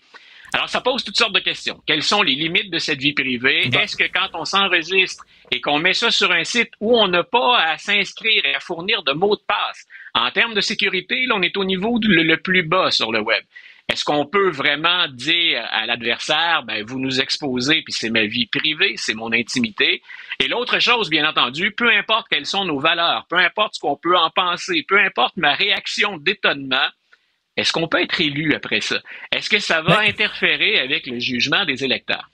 Autre question, est-ce qu'on peut être élu président euh, si on est célibataire? Ça a l'air que ça fatigue bien du monde. Voilà. Voilà, ce sont, écoute, les deux sujets se croisent euh, ben depuis deux ou trois jours dans, les, dans les médias américains. C'est Tim Scott, qui est un, des candidats républicains que moi j'aime bien que j'aime bien si je me mets dans la peau d'un stratège qui veut battre Joe Biden. On a parlé de Nikki Haley. Tim Scott aurait également des chances, entre guillemets, d'à côté, d'être au niveau de Joe Biden ou encore de le dépasser. Mais ça fatigue les conservateurs américains, une certaine droite religieuse. Euh, Tim Scott est très, très, très discret sur sa vie personnelle. On dit que ces jours-ci, il fréquenterait quelqu'un, mais dont il refuse à toute fin pratique de parler. OK, attends, mais quand, quand tu es rendu, quand es rendu à un certain âge, puis tu es célibataire, puis tu veux pas vraiment parler de la personne que tu fréquentes, t'es gay. Finalement, c'est ça là, que les conservateurs disent, les républicains. Exactement. Donc, tu, tu mets le doigt sur le bobo conservateur dans ce cas-ci. Donc, ben, on dit à Tim Scott, il, on dira pas sortir du placard parce qu'officiellement, on ne le sait pas. Pour ce qu'on en sait, c'est une femme qu'il fréquente ces jours-ci, mais il veut faire la part des choses entre sa vie personnelle et sa vie publique. Euh, ça démontre encore une fois ben, qu'il y a autant, on peut se demander si la démocrate ne va pas trop loin d'une certaine façon. Est-ce que Scott, pour les conservateurs, lui, ne va pas trop loin en ne parlant pas de sa vie privée? Pour le bénéfice des auditeurs, j'ajouterais qu'il n'y a qu'un seul président dans toute l'histoire américaine qui ne s'est jamais marié. Et les rumeurs qui ont circulé à son sujet, c'est exactement ce à quoi tu faisais allusion. On a dit de James Buchanan, qui était le dernier président, celui qui est là avant Abraham Lincoln, le dernier président avant que la guerre de sécession n'éclate. On a toujours dit finalement que c'est un gay qui, à l'époque, n'avait pas pris la peine de se manifester ouvertement. Est-ce que des historiens sont capables de valider ce que je suis en train de dire? Absolument pas. On est dans les spéculations, mais tu vois, euh, la réaction que tu as ou que tu évoquais, celle des conservateurs face à Tim Scott, c'est ce qu'on disait de James Buchanan en 1861 quand il quitte la Maison-Blanche. C'est fou, on préfère un gars marié qui trompe sa femme plutôt qu'un gars célibataire.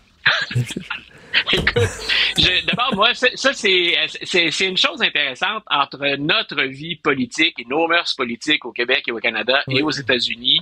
Euh, j'en sais très, très, très peu et ça me convient parfaitement sur la vie sexuelle de nos élus. Donc, euh, à part le fait que M. Legault a embrassé sa sœur, ce qui pouvait étonner, euh, et ça a été un running gag pendant longtemps, est-ce qu'on s'intéresse vraiment est-ce qu'on s'intéresse vraiment à la vie personnelle? M. Trudeau et Mme Grégoire viennent de se séparer. Est-ce que ça aura des retombées? Eux ont joué de leur image à des fins politiques. Donc, c'est pas impossible qu'on revienne, que ça les hante parce qu'ils en ont joué. Mais Pierre, Poilievre, après ça, dit à moi, je suis l'homme des valeurs familiales. Puis s'est montré à ben côté de sa femme, dit, ça, c'était cheap shot, là. Et j'aime bien que tu soulèves le, discours de M. Poilievre là-dedans parce que M. Poilievre a des affinités avec certains conservateurs américains. Et j'ai trouvé que sa réaction était typiquement politique américaine. C'est le seul meneur, c'est le seul leader qui a eu, hein, ça s'est fait claquement de doigts. Ça n'a pas été long après l'annonce qu'on l'a vu euh, se présenter avec sa conjointe. C'est le genre de choses qu'on fait pas ici euh, ah habituellement.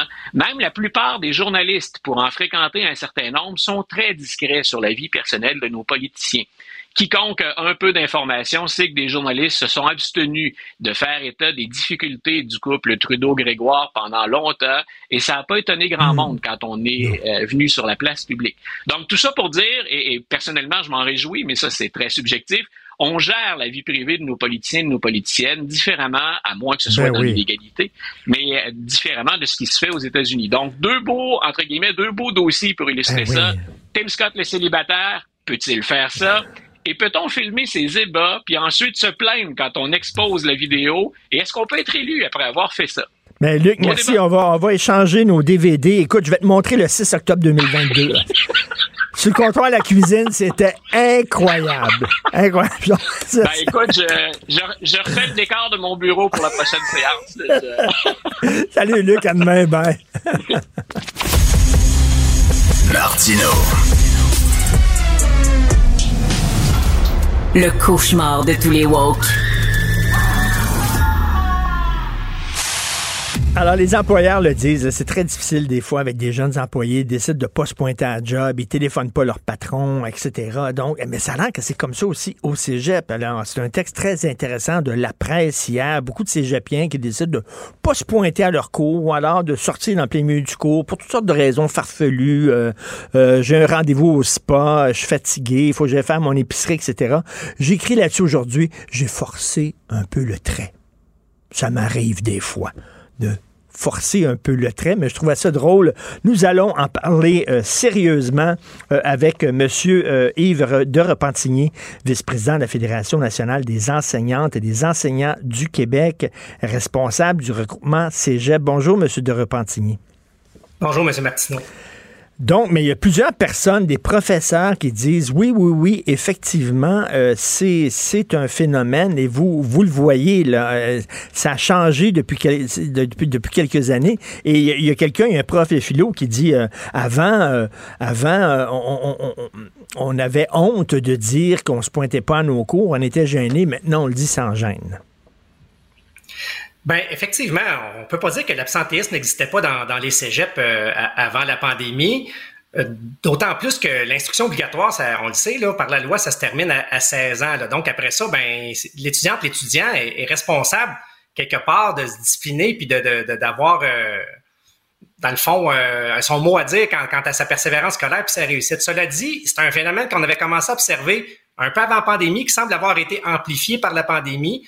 C'est-à-dire que oui, il y a des absences, il semble y en avoir même davantage. C'est les raisons pour lesquelles les gens s'absentent qui commencent à être un peu plus euh, étriqués, disons-le comme ça.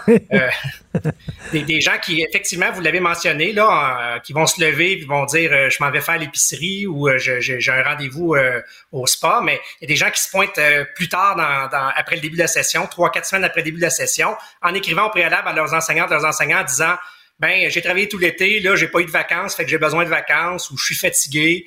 Euh, je pars en voyage, euh, c'est moins cher en ce moment. J'ai euh, ma, ma, ma, mère voulait partir en voyage, j'ai décidé de l'accompagner. Il, il, y a toutes sortes de raisons comme celle-là. Euh, ça, c'est plus les, les, raisons qu'on entend pour s'absenter au début de la session. En cours de session, on peut imaginer que c'est notamment le travail rémunéré qui prend de la place. Les activités sociales aussi prennent beaucoup plus de place. On, il semble y avoir un, un changement de paradigme. Euh, le rapport aux études a changé. Il fut un temps où, sans que les autres euh, aspects de notre vie euh, personnelle ne, soient pas importants, il reste qu'on mettait quand même nos études à l'avant-plan. Maintenant, mm. ben, les études sont toujours présentes, mais elles partagent cet avant-plan-là avec, par exemple, donc le travail rémunéré et, et la vie sociale. Qui s'instruit s'enrichit. C'est ce qu'on disait avant. Hein? On disait c'est important d'aller à l'école parce que plus tard, tu vas avoir une belle job bien payée, etc. Là, les gens, peut-être les jeunes, se disent, on sait, il y a une pénurie de main-d'œuvre, donc euh, le salaire est à la hausse, en disant, ben, j'ai peut-être plus besoin, comme avant, euh, d'aller euh, dans, dans les grandes études. Et écoutez, je parlais à mon fils de 15 ans.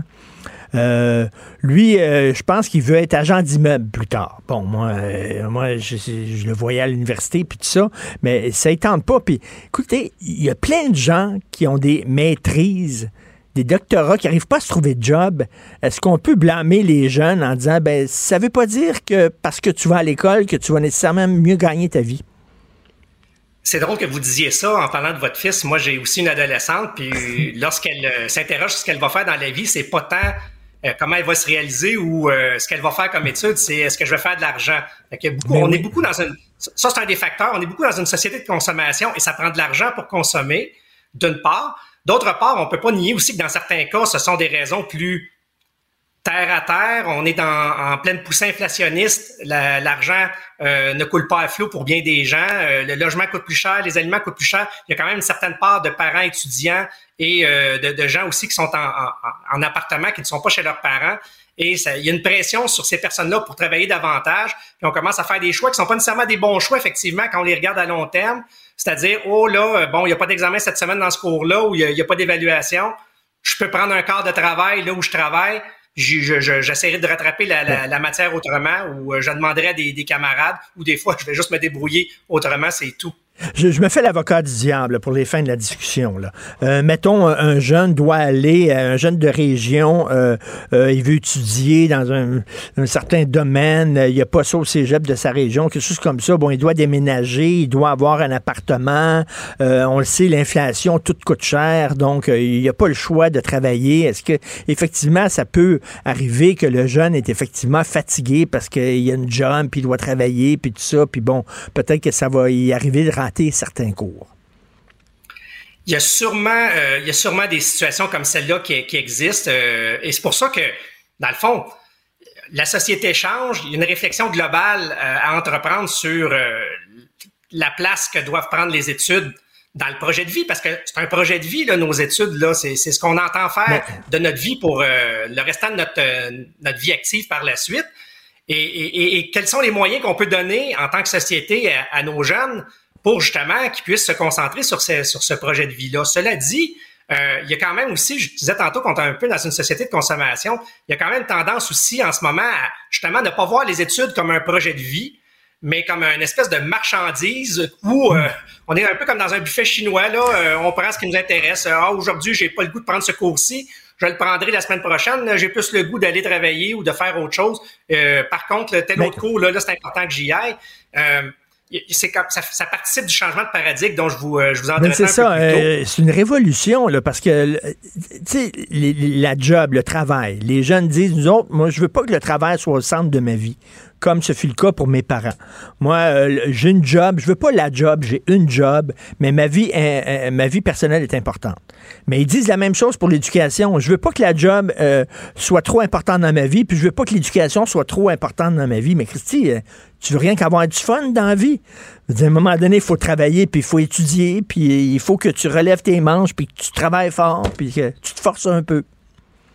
Ben, il y a une étude qui a été euh, publiée par un, chercheur d'un centre collégial de, de, transfert de technologie, je pense que c'était à Jonquière, qui expliquait que justement, euh, anciennement, je suis de cette génération-là, notre vie, on, on, l'organisait par étapes successives. Bon, je vais, je vais aux études. Bon, euh, évidemment, c'est le début de la vie amoureuse aussi, mais on, on fait pas de projet sérieux trop encore à ce moment-là. on se trouve une job. Après ça, ben euh, on, là, on, fonde une famille, euh, on, achète une maison, etc. Là, il y a, une tendance, semble-t-il, à avoir davantage une volonté d'avoir une certaine simultanéité dans les, euh, différentes étapes de, nos projets de vie chez, chez, les jeunes. Mais il y a un peu de la pensée magique là-dedans, là je vais aller au cégep quand ça me tente, puis tout ça. Puis euh, quand je vais arriver là, puis ça fait trois cours que je peux aller, ben là, ils vont me résumer ce que j'ai raté, puis euh, ils vont m'accommoder, puis tout ça. Il y a un petit peu de pensée magique derrière tout ça. Là. il y a peut-être un peu de pensée magique, puis il y a peut-être aussi euh, une, certaine désinvolture par rapport aux études. Il y a toujours moyen, je vous le disais tout à l'heure d'entrée de jeu, l'instruction obligatoire, ça se termine à 16 ans. Si, pour l'instant, notre désir, c'est de travailler davantage ou de, de, de, voyager davantage, parce que les voyages forment la jeunesse, euh, il est tout à fait possible. Il y a beaucoup de gens qui le font d'ailleurs entre, par exemple, les études collégiales et les études universitaires, ou entre les études collégiales, universitaires et le marché du travail, de prendre une sabbatique, de partir à l'aventure, d'aller visiter euh, des pays, ainsi de suite. Là, ben, on, on dirait que non, euh, on essaie de tout faire en même temps. Exactement. Le danger qu'on voit aussi, excusez-moi. Oui. Non, non, mais c'est ça, l'école est obligatoire jusqu'à 16 ans. T'es pas obligé d'aller au cégep. Fait que, tu sais, si tu veux pas y aller, vas-y pas. Mais si tu y vas, vas-y. Mais là, tu sais, ils veulent justement avoir le meilleur des deux mondes. on n'est pas en train, de, Monsieur euh, Martineau, de, de, nier que la société est en train de changer. Puis dans, dans le même article de la presse hier, euh, la, la, la, présidente de la Fédération étudiante collégiale était interrogée, puis elle disait faudrait peut-être essayer d'utiliser la carotte plutôt que le bâton. Euh, le bâton étant, euh, notamment que dans les politiques d'évaluation des apprentissages des collèges, souvent il y avait une espèce de three strikes you're out, c'est-à-dire que après un certain pourcentage de cours ou un certain nombre de cours ratés sans motif valable, le prof va dire tu viens si tu veux au cours, mais moi je te corrige plus. Autrement dit, tu es en situation d'échec. Là, on nous dit, notamment la, la commission d'évaluation de l'enseignement collégial, euh, elle dit au collège ne faites plus ça. Euh, la présence au cours n'est pas un corollaire de l'atteinte des objectifs ou de la compétence du cours, alors que, ben, si tu viens pas au cours, il y en a des autodidactes, mais c'est une minorité. La majorité des ben, gens, on l'a vu pendant la pandémie, si tu es loin de la classe, là, ça nuit à ta réussite scolaire. Ben là, c'est ça. Là, ils ont dit il faut plus qu'il y ait de conséquences quand on rate beaucoup de cours. Ben, le résultat de ça, c'est que l'absentéisme a explosé.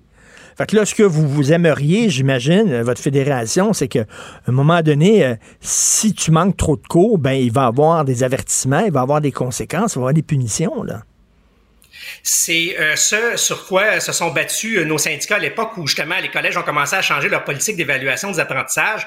Il y avait cette volonté-là de garder cet élément-là, mais bon, non, non, non, la commission d'évaluation d'enseignement collégial veut pas.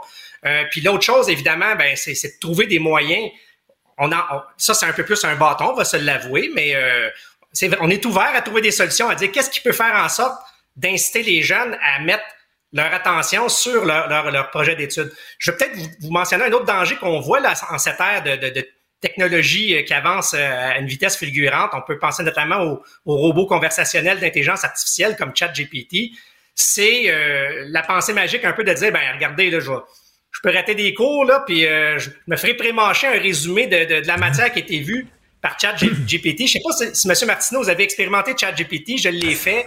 Il y a un paquet d'erreurs factuelles oui. là, dans, dans, des trucs très simples où Wikipédia donne l'information qui est quand même valide, ou euh, sur Internet, on trouve facilement l'information, puis ChatGPT crache plein d'erreurs. Je me dis, si les gens commencent à utiliser ça pour... Euh, oui, faire des dissertations, ce qui compte, qui est déjà une forme de fraude intellectuelle, mais si en plus, pour se faire des résumés, on utilise quelque chose qui dit parfois n'importe quoi, euh, ça risque de nuire plus à, à, à leur réussite encore que, que de juste de juste demander à, à, leurs collègues en ayant arrêté le cours euh, qu'est-ce qu'on a vu euh, comme matière? Et en terminant, M. de Repentigny, vous parliez de votre fille, je vous parlais de mon fils, puis ça m'arrive souvent là, de, de, de, rire de la, la, plus jeune génération, je les appelle les petits lapins, puis tout ça. Mais il faut se regarder dans le miroir, c'est nos enfants. S'ils pensent tous de même, là, euh, en tant que génération, c'est parce qu'on les élevait comme ça. On a une part de responsabilité là-dedans, M. de Repentigny.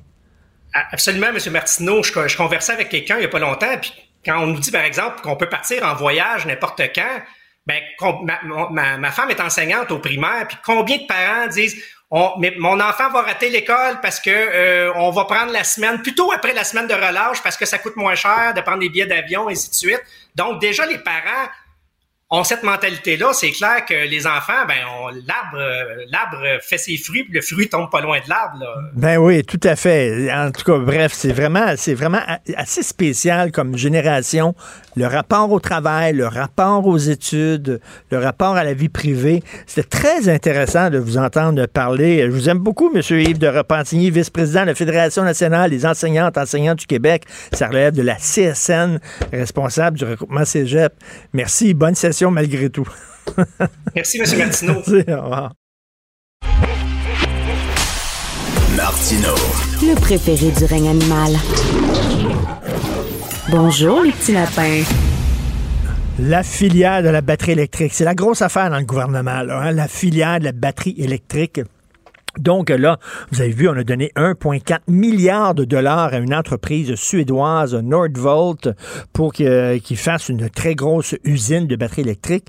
L'affaire, c'est que l'usine va être dans le coin de McMasterville et les résidents là-bas sont pas très contents. On va en parler avec M. François Cousineau qui habite près du site de la future méga usine du géant suédois Nordvolt. Bonjour, M. Cousineau. Bonjour, M. Martineau. Alors, qu'est-ce qui vous agace dans ce projet-là? Ben, premier lieu, c'est euh, c'est l'emplacement. Euh, moi, je suis là, euh, je suis là, je réponds à certains résidents. C'est pas toute la gang.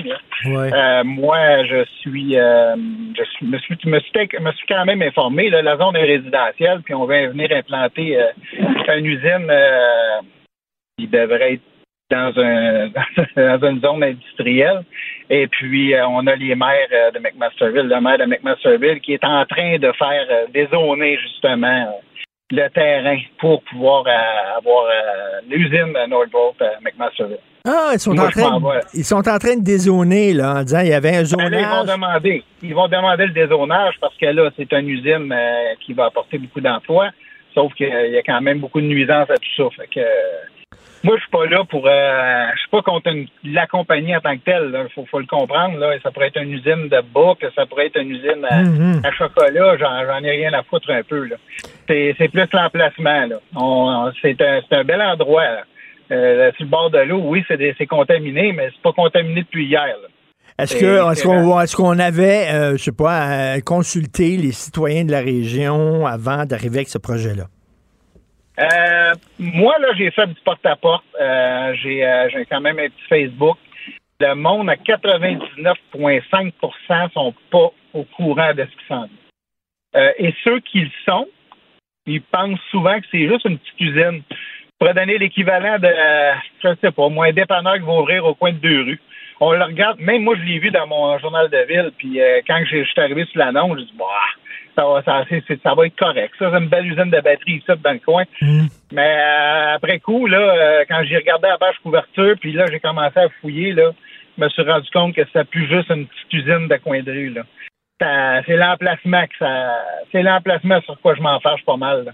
Puis là, euh, quoi, est-ce que vous avez des experts avec vous qui disent, euh, là, il va y avoir du bruit, il va y avoir des odeurs épouvantables, il va y avoir des camions qui vont passer du matin au soir? Euh, est-ce que vous avez, ou c'est rien que votre feeling qui dit ça, ou alors, non, non, vous avez vraiment, là, vous êtes appuyé sur des documents en disant, ça va être le- l'enfer dans le coin? Ben, écoutez, moi, je suis pas appuyé sur des, euh, des, euh, des dossiers que j'ai lus, là. Ça vient, ça vient en gros de moi, mais euh, moi, je suis, euh, je suis un peu conscient de la chose. Quand on décontamine, on creuse. Quand on creuse, il y a de la poussière. Là, on parle pas d'un, comme je vous disais, un emplacement de 5-10 000 pieds carrés, là. On parle de l'équivalent à peu près 75 euh, terrains de football. C'est gros à bébite, là. Si vous y allez à vol d'oiseau avec un, un drone, là, vous allez voir que c'est que ça a l'air, le site, là. Et, et là, il y a des gens qui nous écoutent puis qui disent Ah, c'est ça, c'est pas dans ma cour. Ce gars-là, il veut bloquer un projet euh, qui va être bon pour le Québec, qui va donner des jobs, qui va nous rapporter de l'argent, etc. Mais les gens qui sont contre vous, puis les gens qui disent Voyons donc, ils se plaignent, est-ce qu'eux autres accepteraient qu'à côté de chez eux, il y a cette usine-là? Est-ce qu'ils seraient contents, eux autres? Ben, certains que j'ai croisés euh, me disaient, moi, je suis content, ils vont venir bâtir, je vais pouvoir vendre ma maison plus cher et m'en aller. OK, mais c'est pas ça le but, là. Le but, là, c'est- qu'ils veulent ils veulent venir s'installer. Le prochain va dire quoi, je le sais pas. C'est sûr qu'il y en a qui sont d'accord avec le projet. Mais jusqu'à quel point, je le sais pas. Je leur ai pas demandé pourquoi, là. Moi, je suis là, euh, je suis là pour euh, essayer de les convaincre du contraire. Puis l'emplacement, comme je vous dis, c'est pas, ça n'a pas sa place. Moi, là, je ne sais pas ce que vous habitez, M. Martineau, là, mais va vous donner un exemple, là. Allez à 350 mètres, allez bâtir un terrain de camping, ce que vous habitez. Pas sûr que vous allez, vous allez l'apprécier. Non, non, pas en tout, là, mais, mais en même temps, on les construit où, ces usines-là? Dans, dans le Grand Nord, là, où il n'y a, y a pas un- il y a pas une maison autour? Non, je sais pas. C'est pas à moi de trouver l'emplacement, M. Martineau. là. Moi, je suis juste là pour la contester où ce qu'ils veulent s'implanter. C'est un coin résidentiel. C'est, c'est, c'est, c'est contaminé depuis des décennies, puis on, Je veux dire, ça n'a ça, rien touché à personne. Là. Ça, c'est juste les terrains où il va manquer de taxes pour la ville. C'est une belle opportunité. Puis les emplois, là, 4000 emplois, je veux pas, je veux pas m'éterniser là-dessus, mais ils vont être prendre d'où, là? Ma coiffeuse au coin, là, il y a deux chaises de vide dans le salon. Je, ne sais pas, là, ils vont aller où, ces emplois-là, là? Puis les gens qui disent Ah, il est égoïste, il pense rien qu'à lui et à sa maison, il faut qu'il sacrifie, M. Cousineau, pour l'ensemble des Québécois. C'est bon pour le Québec. Alors, euh, on lui demande de se sacrifier. Qu'est-ce que vous en pensez? Ben là, il s'est sacrifié, là. Moi, je moi, là, en gros, là, M. Martineau, là, je le fais pas nécessairement juste pour moi. Je le fais pour les citoyens qui vont rester là, puis je le fais pour mes enfants. Parce que je ne sais pas, cette usine-là, les promesses qu'ils ont faites avec les villes et le gouvernement. Ils vont faire quoi s'ils commencent à avoir des émanations, puis il y a trop de bruit, il y a trop de trafic. Déjà, notre petite route, la 116, là, est bloquée le matin, là, de McMasterville à Saint-Bruno. Imaginez avec les emplois qui s'en viennent, le trafic, la construction qui va durer sur des mois, peut-être des années. Regardez, là. Est-ce que, est que vous vous rappelez l'affaire d'Hertel des cantons? Euh, Hydro-Québec ont décidé de passer, de, après, au lendemain de la crise du verglas, là, ils ont décidé de faire une, ligne électrique, puis ça passait sur des, sur des belles terres agricoles. Puis ils ont décidé, on va passer, là, on va, on va monter des, des, lignes électriques là, euh, sur vos terres agricoles. Les fermiers étaient vraiment pas contents, ça déguisait tout le coin, puis tout ça. Et c'était interdit. Ben, le gouvernement du Québec, c'était le PQ à l'époque, le gouvernement du Québec a changé la loi pour qu'il puisse construire cette ligne électrique-là sur des terres agricoles. Fait que là, euh, vous vous battez contre le gouvernement. Le gouvernement va dire c'est la raison d'État. On a besoin de ça. Tassez-vous, on s'en vient. Ben, peut-être, là. Il fera bien ce qu'il veut, là. Fitzgibbon, je le vois venir, là. Mais euh, moi, j'ai une ville ici, puis j'ai un maire, puis euh, je demanderai un référendum, puis les citoyens décideront par eux autres, même si on veut le dézoner, ce terrain-là. Hmm. C'est pas moi qui va prendre la décision, mais c'est moi qui est au bat présentement, parce qu'il y a personne qui s'est levé, puis c'est juste ça, là. C'est juste être citoyen, moi, là. là. Je suis pas lourd, pas, pas, un gars politique, pas à tout, là. Merci beaucoup, M. François Cousineau, qui habite près de du site de la future méga-usine à McMasterville. Merci, bonne journée. Artiste de la satire. Il dénonce les incohérences et l'ironie à la fois. Richard Martineau. Alors, on parle avec Elsie Lefebvre, analyste politique, chroniqueuse au Journal de Montréal, que vous pouvez voir aussi à l'ajout. Elsie, j'ai hâte de t'entendre là-dessus. Euh, ça vient de tomber, là. La mairesse Valérie Plante euh, a dit que la voie Camillien Houd qui traverse euh, le Mont-Royal va être interdite aux automobiles. Qu'est-ce que t'en penses? Écoute, euh, ça me, ça me, c'est une grosse nouvelle euh, pour euh, les Montréalais, puis pour l'accès à la montagne, parce que la montagne c'est emblématique, donc je comprends qu'il y a eu un décès, c'est vraiment absolument, je veux dire, triste, et puis on doit éviter ça, on doit sécuriser, sauf que le Mont-Royal c'est important, puis là, l'annonce qui est faite, moi ça me surprend beaucoup, parce que tu te rappelleras qu'il y a eu un projet pilote en 2017-18 où on a fermé justement Camien Hood puis le, le chemin Remembrance.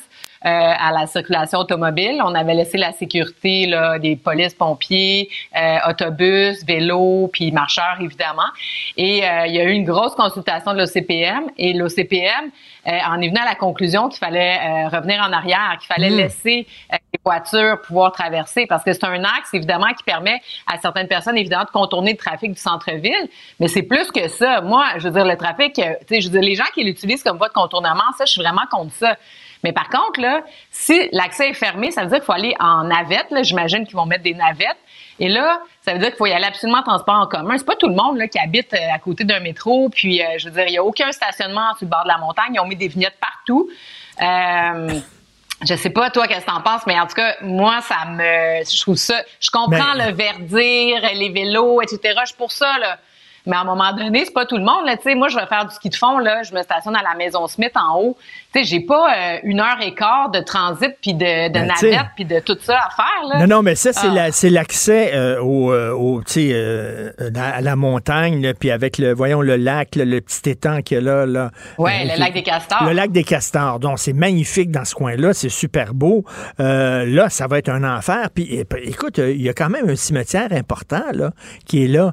Puis, il y a beaucoup de gens qui vont au cimetière euh, pour, euh, bon, euh, tu sais, euh, voir Mais la de ce tombe que de je leur comprends, ils vont pouvoir.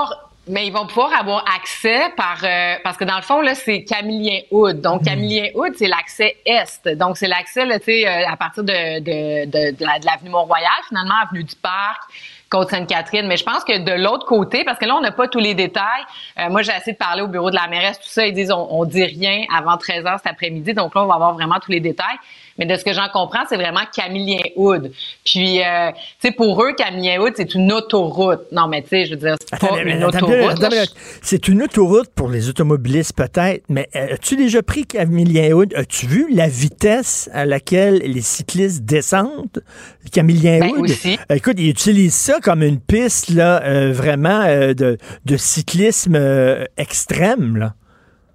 Ben, tu sais, l'enjeu, c'est que moi, je me dis euh, qu'ils utilisent les vélos, les cyclistes, parce qu'effectivement, pour s'entraîner, je pense que t'as pas, euh, t'as, t'as pas pareil là, nulle part euh, près de, ben, sur l'île de Montréal certainement. Puis, tu sais, donc euh, c'est correct. Mais je veux dire, effectivement, la cohabitation, c'est un peu pour tout le monde. Tu sais, qu'on dise, ok, le jeudi après-midi ou le vendredi ou je sais pas quand, euh, tu sais, on le ferme pour que ces gens-là puissent aller s'entraîner. Ok, sauf que là, que ça soit tout le temps.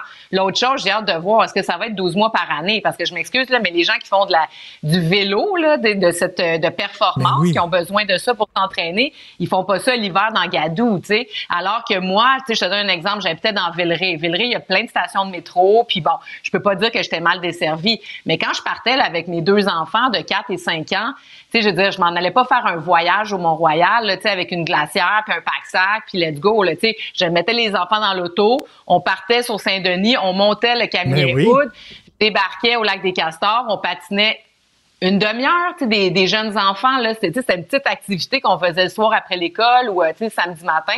On allait prendre un chocolat chaud, puis on redescendait, tu sais, c'est une activité facile. Mais là, s'ils ferment l'accès, mais là, ça devient un projet, tu sais, ça devient, euh, je veux dire, euh, je pitonne sur Tourisme Montréal, qu'est-ce que je fais à Montréal? Je trouve que ça enlève cet accès spontané pour plein de gens. Tu sais, je voyais des, des exemples, puis, tu sais, je veux dire, ça, c'est mon opinion à moi, mais on s'en fout un peu de mon opinion limite. Mais ils ont consulté l'OCPM, ça a été une des consultations les, les plus euh, populaires. Il y a près de 10 000 contributions qui ont été faites, là. Donc, euh, et, et je veux dire, tout le monde, c'est ça qui, qui en est ressorti. Puis Dominique Olivier, excuse-moi, je m'emporte. Non, non, mais j'allais vas-y. juste dire, Dominique Olivier, là, c'est la, c'était la présidente de l'OCPM qui a fait les consultations.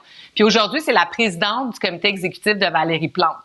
Donc, comment elle peut euh, défaire les recommandations de, de l'OCPM? Puis là, de ce qu'on entend, c'est qu'ils disent on, on, on va annoncer quelque chose qui respecte davantage de points qui ont été mis par l'OCPM. Oui, mais je comprends, ils ont mis des points, mais le point principal, c'était de laisser l'accès. Donc, euh, tu sais, je veux dire, s'ils l'enlèvent, ça, je veux bien, là, ils vont reconnaître que c'est de l'UNESCO, le Mont-Royal, puis tout ça, c'est, très, très bien. Mais je veux dire, pour le monde ordinaire, c'est pas tout le monde, tu sais, je veux dire, qui est euh, un athlète, là, qui a le goût de marcher pendant deux heures pour monter le Mont-Royal, tu sais. Et, et écoute, Ah. c'est que c'est que c'est pas une décision pratique, c'est pas une décision pragmatique, c'est une décision idéologique. Et tu sais, Ben, l'image c'est qu'elle a, euh, Valérie Plante, l'image qu'elle a, c'est quelqu'un qui est en guerre contre les automobilistes et qui considère tous les automobilistes comme des ennemis. C'est ça, l'image qu'on a, c'est de l'idéologie, là. C'est ça. Puis si tu as le malheur, si tu as le malheur de dire ah ben j'ai une voiture parce que bon euh, mon gars il joue au hockey donc euh, tu sais je fais les arénas à Saint-Léonard dans le tu sais je m'en vais dans le sud-ouest à Saint Oh non, le perdu, euh, Ah. malheureusement. Oui, écoute. si tu as le malheur de, de, de dire que tu as une voiture, ben là, euh, évidemment, là, t'es es, l'axe du mal. euh, tu sais, Je veux dire, tu sais, moi, tu sais, je veux dire, moi, je pense qu'il y a quelque chose à tout âge. Moi, avant 30 ans, j'avais pas de permis de conduire. J'ai grandi à Montréal. Je me promenais Mm. juste en vélo, juste en métro. Mais à un moment donné, j'ai eu deux, deux bébés. Un à la suite de l'autre. Fait que, c'est sûr que j'allais pas aller faire l'épicerie, là, Ben avec, voilà. euh, un traîneau, un harnais, puis avec un pack-sac, puis, euh, Richard Bergeron, dans le temps, au conseil municipal, parce qu'évidemment, j'étais conseillère municipale, il riait de moi à un moment donné parce que j'avais une petite New Beetle, une petite auto, non, mais je veux dire, non, je veux dire, euh, j'en avais besoin, puis effectivement, tu sais, je puis le Mont-Royal, ben, c'est un peu la même chose. Mais si les familles se font écœurer comme ça, là, ben, ils vont déménager en banlieue, là, puis ils vont aller avec leurs enfants sur le Mont-Saint-Bruno puis au Mont-Saint-Hilaire faire du ski. Ben, c'est ça. Ben, c'est exactement ça, parce qu'effectivement, la clientèle de Projet Montréal, c'est des jeunes étudiants ou euh, des, des jeunes là, qui n'ont pas encore nécessairement. Ben oui, les familles, parce que je veux pas dire ça, parce que les familles aussi appuient Projet Montréal. Mais à un moment donné, il faut comprendre le contexte des familles. sais, les ruelles vertes, là, je vais donner un autre exemple. On est content à Montréal d'avoir des ruelles vertes, mais c'est qui qui s'en occupe des ruelles vertes? C'est pas l'étudiant de 22 ans là, qui sort la fin de semaine. Puis l'étudiant de 22 ans, il est content de venir là, deux fois par année là, faire son jardin puis euh, participer là, à l'épluchette de blé d'Inde. Mais c'est qui qui nettoie, qui fait les plantations, qui fait le désherbage, qui fait toutes ces affaires-là? C'est les jeunes Mhm. familles avec enfants qui profitent de la ruelle. Donc, tu sais, ces gens-là, à un moment donné, il faut comprendre que c'est pas tout le monde. Tant mieux, là. Moi, j'a- j'applaudis le vélo. Je veux que ça soit sécuritaire. Oui. Euh, le, le, rêve, le rêve, là, Saint-Denis, moi, j'applaudis ça. J'en veux plus. Mais à un moment donné, tu sais, je veux dire, l'accès du Mont-Royal, c'est pas juste pour les jeunes athlètes. Puis, euh, tu sais, euh, puis le rapport de l'OCPM, ultimement, il y a 10 000 personnes qui sont venues dire que c'était pas une bonne idée. Tu sais, c'est qui ces Ben 10 000 oui. personnes-là? Ça sert à quoi de consulter les Montréalais? Ben, si à la fin, on fait à sa tête? Exactement. Euh, je- Non, je te comprends. Il y a Puis moi, beaucoup je- de gens qui, qui pensent comme toi. Écoute, tu me fais rire ce matin avec ta chronique dans le journal. Euh, 10 ans pour bâtir euh, l'hôpital Maisonneuve-Rosemont. Puis tu dis, Ah, on comprend, c'est un hôpital, c'est compliqué qu'on soit un hôpital. Mais tu dis, c'est quand même pas. C'est quand même pas la station spatiale internationale. Non, mais c'est ça, tu sais. Je veux dire, puis tu sais, le- mon premier réflexe, c'est de me dire, Hey, nous autres au Québec, on n'est pas capable de faire des grands projets, ça marche jamais, c'est retardé, tu sais. Là, tu penses, euh, bon, le tunnel, le troisième lien, bon, mais tu sais, c'est sûr que ça, c'est caricatural, mais tu sais, bon, on l'a avorté, là, on s'obstine encore sur le tramway, alors qu'il y a des tramways, tu sais, ils en construisent des kilomètres et des kilomètres par année à Toronto, à Vancouver, puis partout dans les villes d'Europe. Ensuite de ça, tu sais, euh, le REM, tu sais, c'est bien compliqué. En tout cas, bref. Puis là, un hôpital. Non, mais Charles, c'est parce que, tu sais, un hôpital, je veux bien, là, puis surtout que Maisonneuve-Rosemont, là, tant mieux, là, que, tu sais, la perception que ça soit un hôpital neuf, mais ça sera pas un hôpital neuf, tu sais, parce qu'en réalité, ils construisent les 750 lits, environ, dans le stationnement en face, tu sais, donc, euh, tu sais, sur la rue Rosemont. Donc, c'est pas comme euh, l'architecture là, du CHUM dans le centre-ville où est-ce qu'on a défait une église, puis qu'on a, tu sais, je veux dire, ils, ils gardent l'urgence, ils gardent euh, plein d'affaires, puis là, dans le fond, ils vont rajouter un nouveau pavillon. Puis, le plan clinique, ça, c'est ça qui est très long à faire, le plan clinique. là. C'est quoi les priorités? Là, faut qu'ils consultent tout, tout le monde. Puis, le plan d'immobilisation, donc, quel immeuble ils gardent, tout ça, c'est complété, là. Fait que ça, d'habitude, ça, c'est long. Mais là, c'est fait. Fait qu'il n'y a pas de raison que ça Mais, prenne mais, plus mais que 4-5 ce, que, ce que je comprends pas en plus, celle-ci, ma mère demeure à côté de l'hôpital de Verdun, OK? Fait que je vais la voir une fois Ouais. par semaine. Euh, L'hôpital de Verdun, ils ont fait exactement comme tu dis, ils ont fait une rallonge au- à côté de l'hôpital de Verdun. Ça n'a pas pris de temps, là. Hey, mais moi, je t'ai vu ça, là, je, la- je vais à Verdun une fois par semaine, je t'ai vu ça monter, là. Ça, ça a pris très peu de temps, 10 ans. Ben, Voyons. Mais non, mais c'est ça. Non, mais c'est c'est ridicule. tu sais, Puis c'est encore l'Est. Sais, bon, là, on bloque l'accès au Mont-Royal pour les gens de l'Est. ça, Ça va être ça l'annonce de Valérie Plante. Le- la ligne bleue, bon, là, je pense que là, c'est sérieux cette fois-ci. Là, ils ont l'air d'avoir des pépines pour vrai. Mais sérieusement, ça fait 25 ans qu'on l'annonce. Notre-Dame, oublie ça. euh, ça n'a pas été... euh, se rien là, Notre-Dame, oublie ça. Ensuite de ça, bon, euh, je veux dire, le REM, le nouveau REM dans l'Est, c'est fini, c'est mort, c'est mort-né. Puis là, l'hôpital Notre-Dame, il vient l'annoncer. Il nous dit que c'est le plus grand projet d'infrastructure de santé de son mandat, Christian Dubé. Tu sais, je l'aime beaucoup, Christian Dubé. Mais je veux dire, je comprends qu'il est doux, il est gentil, il est calme, là, mais tu sais, à un moment donné, on peut aboutir sur quelque chose? Dix ans! C'est vraiment une joke. Non, mais ça me fâche, là. Tu sais, c'est nous prendre Puis, pour euh, des attends, mais non seulement ça, ça va coûter combien? Ben, on ne sait pas. C'est ça. Ça, c'est l'autre affaire. Ouais, ouais. il faut se rappeler que. C'est ça. Puis il faut se rappeler que, euh, euh, voyons, euh, Gaétan Barrette, là, c'est pas mon préféré tout le temps, mais en tout cas, il avait quand même annoncé en 2018 le- l'hôpital euh, Maisonneuve. Puis en 2018, il avait même mis l'argent. L'argent était là. Et donc, depuis 2018, tout le monde travaille là-bas, à faire des plans, pis ci, pis ça. Mais là, la CAQ, il était plus sûr. Là, il se disait, bon, on va garder Maisonneuve, mais peut-être qu'on va aller sur un autre site. Donc, ils ont tergiversé, ta. Mais en tout cas, là-bas, à Maisonneuve, ils ont continué. Donc, le projet, là, il est prêt. Il est prêt à partir en appel d'offres. Donc, je comprends pas, là, le 10 ans, c'est vraiment une aberration. Puis, je me dis, coudon, tu sais, je veux dire, la CAQ nous disait, là, nous, on est efficace. Nous autres, tu sais, je veux dire, D'après moi, ils veulent, veulent pas se faire, ils veulent pas se faire accuser d'avoir dépassé leur échéancier puis leur euh, budget, donc ils en donnent pas. Ben ils donnent un échéancier tellement loin que c'est sûr qu'ils le dépasseront pas, puis ils donnent pas de Ils budget. seront même pas au pouvoir. Mais oui, c'est ça. C'est dans 10 ans. C'est a le temps d'avoir deux élections. Tu sais, je veux dire, c'est vraiment rire de nous là. C'est n'importe quoi. Tout à fait. triste. Excellente chronique. Donc, ce matin, 10 ans pour bâtir un hôpital. On rit de nous et c'est vrai. Merci, Elsie. Toujours un plaisir de te parler. Salut.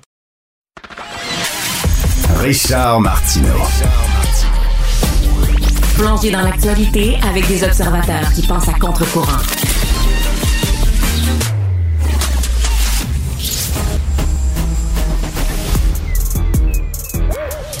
Mathieu Bocoté. Il représente un segment très important de l'opinion publique. Richard Martineau. Tu vis sur quelle planète? La rencontre. Je regarde ça et là, je me dis, mais c'est de la comédie. C'est hallucinant. La rencontre. Bocoté. Martineau. Mathieu, tu as vu PSPP dit là, il faut se parler d'identité de genre, ça va trop loin, il y a une gauche radicale qui nous enfonce ça dans la gorge. Et là, il y a des gens qui disent, oh là là, il a bu le même coulette que Pierre Poilievre et c'est du petit populisme pour se faire des votes euh, pour gagner l'élection partielle en Jean Talon. Qu'est-ce que tu en penses? Non, mais là, on est en train de virer fou. C'est-à-dire que il n'y a pas de débat en tant que tel. Il y en aura un ensuite. Il n'y a pas de débat à avoir sur ce qu'est un homme et une femme. C'est une vérité biologique, anatomique, inscrite dans la constitution même de l'humanité. Donc ça, ça, c'est pas une question de ressenti. C'est pas une question de ressenti, quoi qu'on en dise. Mais c'est devenu un débat parce qu'il y a une révolution qui traverse le monde occidental et euh, qui est très vive, très forte en Amérique du Nord, mais qui présente en France. Je te donnerai un exemple dans un instant. Où on dit, eh bien, désormais, le, sexe est un résidu biologique et anatomique secondaire. Ce qui compte, c'est le ressenti. Dès lors, si mon, je me ressens, euh, je suis homme, mais je me ressens femme, je suis homme, mais je me ressens non-binaire, tout ça, c'est ça qui compte. Et la société doit s'adapter à mon ressenti. Et si elle ne le fait pas, la société est transphobe. Alors, je m'excuse, mais là, euh, PSTP, quand il nous dit, ben, on va quand même pas transformer complètement le langage, par exemple, c'est la question de mix. Euh, on va pas complètement transformer le rapport à l'anatomie, des toilettes mixtes et ainsi de suite. On va pas transformer complètement notre rapport à la culture, aux représentations. Bon, c'est le simple bon sens.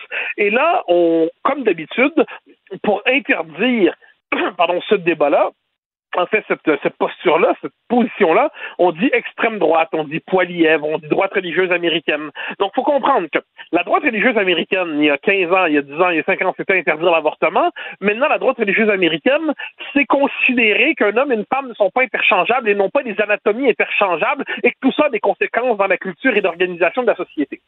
Je te conduis en France un instant où tu vas voir comment tout ça devient loufoque à Pau, qui est une ville en France, euh, un couple composé d'un homme et d'une femme trans. Donc, c'était la femme, euh, c'était un homme biologique euh, en train de devenir femme, mais dont la transition n'était pas terminée à ce qu'on en sait, euh, veut voir un gynécologue. Alors là, et la secrétaire dit Oh, oui, quand même problème. Donc, qui avertit le médecin? Et le médecin dit Je suis désolé, je suis pas compétent pour m'occuper de ça. Il y, a des, il y a des médecins qui sont compétents pour s'occuper des gens qui sont dans cette situation très particulière. Mais moi, je suis gynécologue, je ne suis pas compétent pour cela. Le couple très en colère, c'était un commentaire critique sur Google. Le médecin, insulté de cette fait insulté, répond très vivement de manière un peu, un peu vexante. Il n'y a pas de doute là-dessus. Il, il- il se permet une formule de trop, euh, une formule blessante. Mais là, ça transforme en débat où on dit un instant, les hommes, les femmes trans, même si elles n'ont pas, même si elles n'ont pas connu leur opération de changement de sexe, ont le droit de voir un gynécologue. Alors là, c'est comme si le caprice fait le droit. Et là, j'aimerais simplement dire que si j'ai un problème euh, d'estomac, par exemple, ben, j'irai pas voir un ophtalmologiste. Si j'ai un problème de pied, j'irai pas voir un chirurgien cardiaque.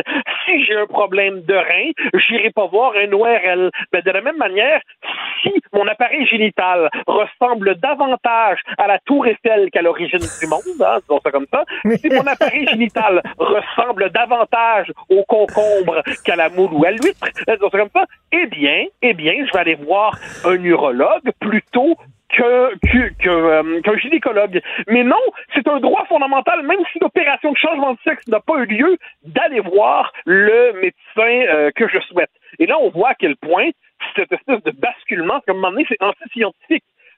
C'est fascinant d'être dans une époque où tout le monde parle de science, science, science, puis on lutte contre l'anti-science. Dès qu'on parle de climat, on parle... Je m'excuse, mais il existe aujourd'hui des négationnistes de la biologie, et les négationnistes de la biologie sont ceux qui disent que le, le sexe naturel ne compte pas. D'ailleurs, ils appellent ça le sexe assigné à la naissance, comme si un dispositif autoritaire hétéropatriarcal assigné un sexe à la naissance aux enfants sans que, que, ce soit inscrit dans la nature.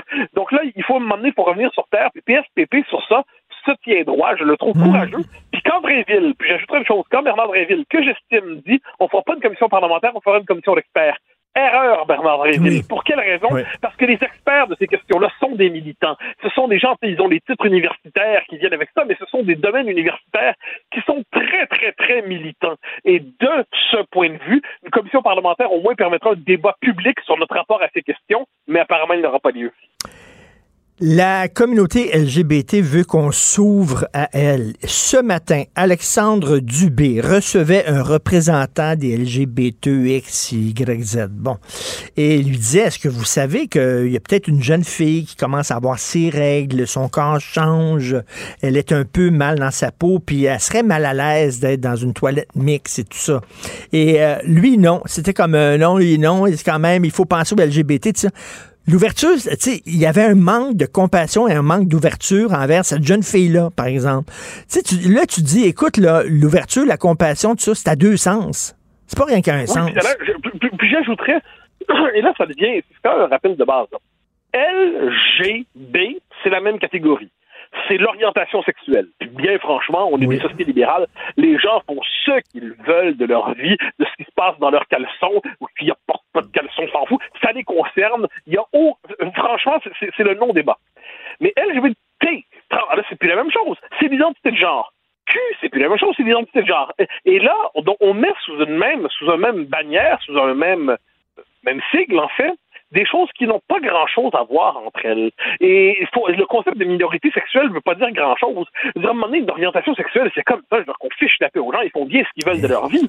Mais là, on nous explique qu'un jeune, hein, qui a 12 ans, ça c'est un peu ça qui arrive aujourd'hui, euh, un jeune qui se questionne sur son identité, puis tous les jeunes se questionnent sur leur identité. Puis ça faisait qu'autrefois, ben, est-ce que, est-ce que je suis prep, est-ce que je suis gothique, est-ce que je suis ici? Il y avait un peu de choix, est-ce que je préfère des Canadiens ou des Nordiques? Bon.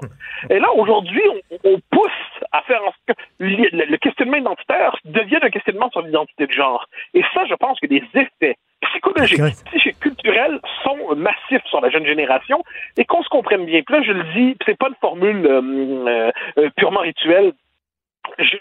pour les jeunes qui sont dans une situation de dysphorie de genre, eh bien, il faut avoir la plus grande euh, sollicitude. non pas seulement la tolérance, mais la plus grande sollicitude, la plus grande générosité pour les accompagner dans un parcours difficile. Et puis ça, il n'y a pas de souci là-dessus. Comme société, on est capable d'accueillir ça. Mais aujourd'hui, on prend prétexte de cette réalité qu'est la dysphorie de genre pour l'élargir et faire de la non-binarité ou de l'identité trans l'identité de référence. Puis inversement, si vous êtes seulement une femme, femme, c'est-à-dire femme à l'ancienne, genre vous avez l'organe, des organes génitaux féminins, vous vous prenez pour vous, présenter comme femme ou homme-homme, la même chose, et eh bien là, vous êtes réac, vous êtes euh, dans des catégories réactionnaire inintéressante. Je pense qu'il serait temps de se tenir minimalement devant ce discours anti-scientifique, je reviens, qui peut faire, qui peut causer de graves soucis. Ça ne veut pas dire être fermé, j'insiste là-dessus, ça ne veut pas dire être fermé à toutes les minorités qui, ont des droits tout à fait légitimes à réclamer. Mais ce n'est pas un droit légitime, par ailleurs, que de dire que les enfants doivent généralement être soumis à cette idéologie qui les pousse quelquefois à se poser des questions qui n'ont aucun sens pour l'immense majorité d'entre eux. Ils sont déconnectés. Après ça, la gauche se demande comment ça se fait, ça fonctionne fonctionne pas aux élections. Allô, vous êtes déconnecté. Et écoute, un gars qui a un pénis, là, qui va voir un gynécologue, le spéculum, là, il rentre où? Ah, c'est une bonne question. C'est une bonne question. Et, de la même manière, euh, tu, peux, comme tu peux ça, la, la femme qui dirait j'ai mon cancer de la prostate c'est compliqué. C'est compliqué. Donc, à un moment donné, l'anatomie existe. L'anatomie existe. Mais on est dans une époque de désincarnation. On est dans une époque qui virtualise l'existence. C'est l'époque du métavers. C'est l'époque où on veut se détacher le plus possible de son corps. C'est l'époque où on veut renaître quelquefois dans le fantasme d'être absolument créateur de soi-même. Eh ben, tout ça, tout ça se hmm. concrétise euh, dans cette idéologie qui dit finalement votre corps, c'est pas vous. Votre corps, c'est une espèce d'enveloppe charnelle extérieure à vous qui ne dit rien de votre vérité intérieure. mais c'est pas vrai. C'est juste pas vrai. Et puis ce qui est terrible, c'est que le simple rappel de cette évidence passe aujourd'hui pour transphobe d'extrême droite, Pierre Poilièvre et Alléluia. Ben c'est ça, une chance de pas entendu euh, Thomas Mulcair ce matin. T'aurais collé au plafond. Merci beaucoup, Mathieu. J'ai hâte de te lire là-dessus. J'espère que tu vas écrire là-dessus. Merci, Mathieu. Salut. Demain. Bye bye. Demain. Martino. Le cauchemar de tous les woke.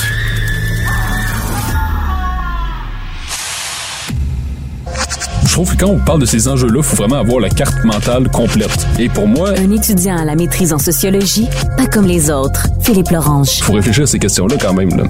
Alors, Philippe Lorange, qui a une barbe, qui a une voix grave, donc je présume que c'est un homme. Bonjour, Philippe. Bonjour. Il n'y aura pas de commission parlementaire. Euh, c'est Jean-François Lisée qui avait écrit ça en disant qu'il fallait qu'il y ait une commission parlementaire pour discuter de toute l'histoire de l'identité de genre. Finalement, Drainville dit non, ça va être un comité scientifique. T'en penses quoi? Mais là, on n'a pas encore beaucoup les détails, ça vient tout juste de sortir. Mais euh, c'est ça, on voit que la requête de PSPP sur euh, la commission parlementaire a été rejetée. Bon, après le comité scientifique, moi j'ai hâte de voir comment il va être composé parce que j'ai envie de dire quels scientifiques vont avoir l'audace de s'opposer à la théorie du genre?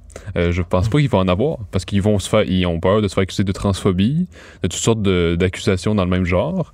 Donc je, je, pense que la plupart des experts qui vont s'opposer à la théorie du genre ou qui vont avoir des nuances vont vouloir rester dans l'ombre. Euh, pour moi, il y a quelque chose qui fonctionne pas ici. Parce que, parce que, parce que si tu es un expert scientifique puis tu te poses à la théorie du genre, tu te mets un peu au banc de la communauté, puis ça peut être difficile après d'avoir des subventions pour ta recherche, par exemple. Mais c'est ça que je voulais dire. C'est-à-dire que, ben oui, à l'université, c'est tellement important les subventions. Puis on sait à quel point le Canada s'implique beaucoup dans les subventions. C'est surtout eux qui ont beaucoup d'argent. Et c'est certainement, certainement pas le fédéral qui va s'opposer à la théorie du genre. Donc, euh, c'est certain que moi, je vois pas combien il y a d'experts qui pourraient se prononcer là-dessus. D'autant plus qu'il faut pas s'imaginer que parce qu'on parle des scientifiques des sciences de la nature, que forcément ces gens-là vont s'opposer à la théorie du genre. On sait qu'en psychiatrie, il y en a beaucoup qui ont des théories euh, plutôt farfelues, là, qui ben peuvent aller dans ces, dans ces directions-là. Donc, c'est pas juste les sciences humaines qui vont dans... Donc, donc, donc la science, la science dure ne te protège pas, ah, de la contamination idéologique. Non, mais on l'a vu d'ailleurs, je pense qu'il y a un an environ, d'un, je pense que c'était un chercheur à Concordia, euh, je sais plus c'était quoi, peut-être en physique ou en ingénierie, je sais plus très bien, puis il voulait se monter une équipe. Puis lui-même, c'est un Indien, là, origine indienne. Il voulait se monter une équipe, puis là, les, euh, le chef de, bon, la, son, université disait, mais là, vous êtes obligé d'avoir tel quota de diversité, tel quota de, de, de gens euh, minorisés et tout ça. Mais lui-même disait, ben, moi-même qui est d'origine indienne, je veux pas ça, là, je veux les meilleurs. mais, mais c'est triste, c'est triste que, que les scientifiques en viennent à, à, à, terre, à terre certaines réalités scientifiques parce qu'ils ont peur à leur carrière. Mais ils ont peur, mais je les comprends en même temps parce que si c'est ben fini, c'est fini hein, quand même.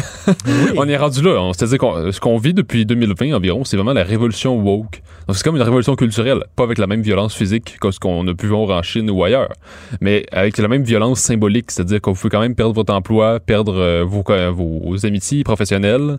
Donc après toute votre carrière, tout ce que vous avez investi, c'est fini, ça marchera plus. Donc moi je pense pas que le comité scientifique soit la meilleure idée. Après là, ça vient juste de sortir, on n'a pas encore les détails, les paramètres, mais je comprends pas pourquoi à chaque fois qu'on a un débat de société sur des valeurs, des grandes questions, c'est toujours, on dirait, que, le réflexe des politiciens, c'est de reléguer la décision à des experts ou des technocrates. Donc c'est de dire, on va monter un comité, on va faire une commission parlementaire, on va nommer un... Non mais pourquoi vous prenez pas des décisions? C'est-à-dire la population vous a élu sur la base d'un programme. C'est les fameux communautés et comités, là.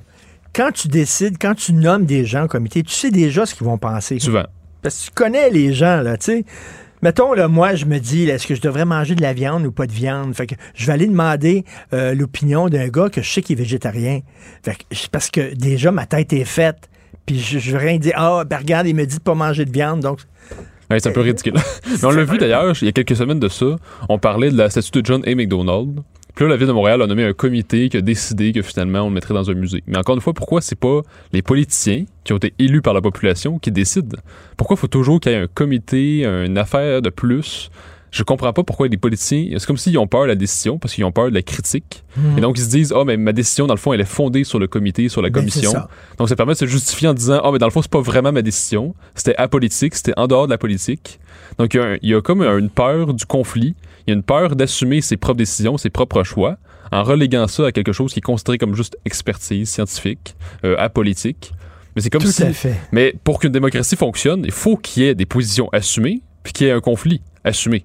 Il y a un conflit qui est civilisé, évidemment. Je pense que Mathieu Bocoté en parle souvent. Décider, c'est trancher. Ben oui, Donc, absolument. faire des mécontents. Absolument.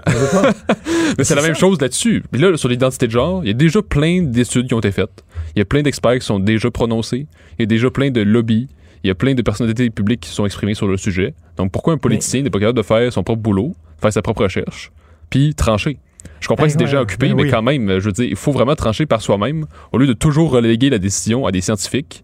D'autant plus que moi, je crains que je pense que ceux qui vont être nommés, ça va être vraiment, comme tu dis, les végétariens. C'est-à-dire que Ben oui. ça va être les pro-trans qui vont dire euh, oui, on va accepter les trans, mais avec certaines nuances. Et surtout, je suis sûr que c'est ça qui va déboucher Ben oui. Tu as lu le texte de la presse sur la génération Z au cégep. Là, euh, ils se pointent pas à leur cours euh, parce qu'ils vont au spa, puis c'est plus important. T'en penses quoi? Mais ça me surprend pas du tout.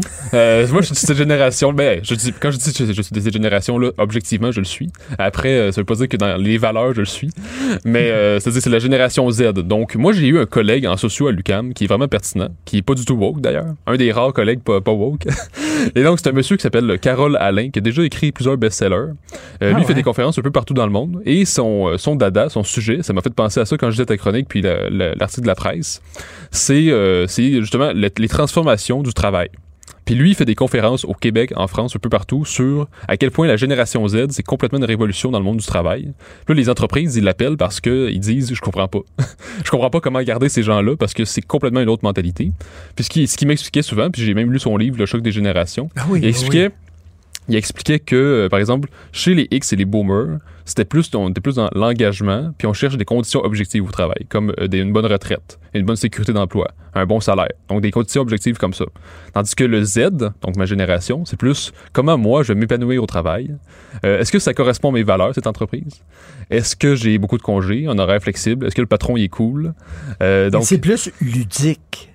Mais Non? c'est-à-dire, oui, Est-ce que je suis confortable? Est-ce que ça va être comme une pantoufle, ce travail-là? là? Entre autres, mais aussi l'affaire, je pense que les jeunes cherchent un sens à leur vie dans le travail. Tandis que chez les boomers et chez les X, le travail, c'est comme juste on, on va chercher de l'argent. Donc, chez, chez le Z, c'est plus l'idée que le sens de ma vie doit se retrouver dans mon travail. Je dois être en harmonie avec mon travail. Donc, je dois faire quelque chose qui est épanouissant. Puis, euh, notamment, on sait que les Z cherchent une entreprise, notamment, qui va être bonne pour l'environnement, qui va avoir une cause comme la justice sociale. Donc, on le voit, par exemple, les banques, les, grandes entreprises, souvent, ils disent, vous voyez, on est écologique, on a investi, on est pro-LGBT. Donc, tout ça, c'est pour attirer notamment les Z. Mais en même temps, ça peut pas, ça peut pas fonctionner complètement. Parce que c'est ce que, ce que m'expliquait mon collègue, justement, aussi, c'est que souvent, les Z, ils restent pas plus que 3 à 7 ans au même travail. Ils changent beaucoup. Oui. Donc, ça va rester cette mentalité-là.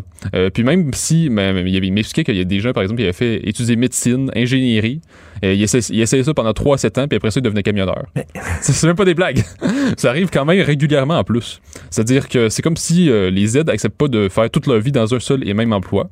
Il faut qu'ils changent, il faut qu'ils essayent de nouveaux Mais horizons. tu sais, je parlais de la pantoufle, Ouais. tu sais, vis-à-vis le, sou- le soulier qui, qui est pas de- tout le temps confortable. On dirait qu'ils veulent être confortables. Ils veulent comme ils- ils- tout le temps bien en mou. Tu sais, que ton travail, ce soit comme euh, un coton ouaté autour de toi, là, qui est pas contraignant. Mais dans la vie, tu as des contraintes. À l'école, tu as des contraintes. Puis au travail, tu as des contraintes. Puis tu as des critiques. Ils veulent pas, ils veulent que ça soit slack. Ouais, ben on le voit justement dans l'habillement. D'ailleurs, euh, c'est ça, on est, on- ce qu'on voit, je pense qu'il y a comme un avachissement global qu'on voit depuis. non, mais c'est vrai. non, mais pas vrai. Là, je, le constate à tous les jours. Non seulement dans l'habillement, mais également dans. Ben, je dis pas que tout le monde est mal habillé, tout ça, dit en passant. mais ce que je veux dire, c'est que on le voit notamment là-dedans, mais aussi justement comme on l'a vu dans l'article du Cégep. Puis là, tu me parles justement le- l'idée qu'il faut être dans le confort, faut toujours. euh, c'est comme si on est dans le pyjama pe- permanent. Oui. Donc, euh, c'est ça, on est vraiment dans l'idée que on, on- je dois toujours être bien, me sentir bien, qu'il n'y ait pas d'effort. Mais en même temps, j'ai déjà dit ici au micro, la vie est difficile, donc l'école doit être difficile. Euh, puis donc, faut un peu trouver, je pense que, euh, euh, comment dire, un juste milieu, parce que peut-être que le monde des X, c'était un monde où justement la vie était peut-être trop dure. Puis j'aimerais revenir aussi au contexte comme tel, parce que nous, le, contexte des générations Z, c'est c'est facile de trouver un emploi, parce qu'il y a une pénurie de main-d'œuvre. Bon, donc, ben, c'est relatif cette question-là. Mais c'est-à-dire, c'est facile de trouver un emploi n'importe quand, puis de négocier le salaire, puis on voit que les salaires sont à la hausse. Tandis que chez les X, c'était complètement l'inverse. Les années 80, c'était le chômage au Québec à 20-25 Mais ça, c'est Euh, ça, c'est vécu, ça. là. Donc là, trouver un emploi, c'était tout un, Il fallait défi. créer notre propre job. Moi, je voulais être journaliste. Fait qu'avec une gang, on a créé le, le journal Voir parce qu'il n'embauchait pas nulle part. là. Mais c'est ça, donc c'était un contexte complètement l'inverse. Donc ce contexte-là, de difficulté économique, difficulté à trouver un emploi, ça fait en sorte que les jeunes de l'époque ont dû euh, justement se démener puis bon, se démarquer pour se trouver un emploi, se trouver une place. Puis une fois que tu l'as trouvé, tu restes là. Parce que les Z, c'est facile de trouver un emploi n'importe où, dans n'importe quoi. Puis on peut facilement trouver un emploi qui paye relativement bien sans faire trop d'efforts. Par exemple, euh, j'ai déjà connu ça. Moi, j'ai déjà travaillé en restauration. Il y en a un qui est parti parce qu'il est allé dans une, euh, les kiosques de cellulaire dans les centres d'achat. Parce qu'il me disait c'est plus payant puis je fais rien de mes journées. Donc, euh, c'est facile de trouver un emploi comme ça. Donc, on voit que le, le contexte objectif économique vient changer aussi la culture. Puis, on voit, je pense aussi dans le, le cadre familial, c'est-à-dire que peut-être que la, la famille d'aujourd'hui est moins, euh, le cadre est moins fort, moins rigoureux. Donc, le jeune se sent, il se sent permis de faire un peu ce qu'il veut de Mais- sa vie sans que le parent soit euh, fâché. J'adore ça. Pascal Bruckner vient de sortir un essai qui s'appelle Le sacre de la pantoufle. Alors, moi, j'ai hâte de lire l'essai de Philippe Lorange, euh, L'avachi- L'avachissement de la société. On est avachi. C'est vrai, j'adore ce mot-là. Toujours un plaisir de te Merci. parler, euh, Philippe Lorange, étudiant à la maîtrise en sociologie. Merci, Merci. beaucoup. Euh, C'est tout le temps qu'il me reste. Merci beaucoup à l'excellente équipe de recherche avec qui je travaille. Florence Lamoureux, merci beaucoup. Marianne Bessette, Max-Émile Sayer et à la réalisation, mise en onde, l'ami Jean-François Roy. Alors, c'est Benoît Dutrisac qui arrive et nous, on se reparle demain 8h30. Passez une excellente journée. Cube Radio.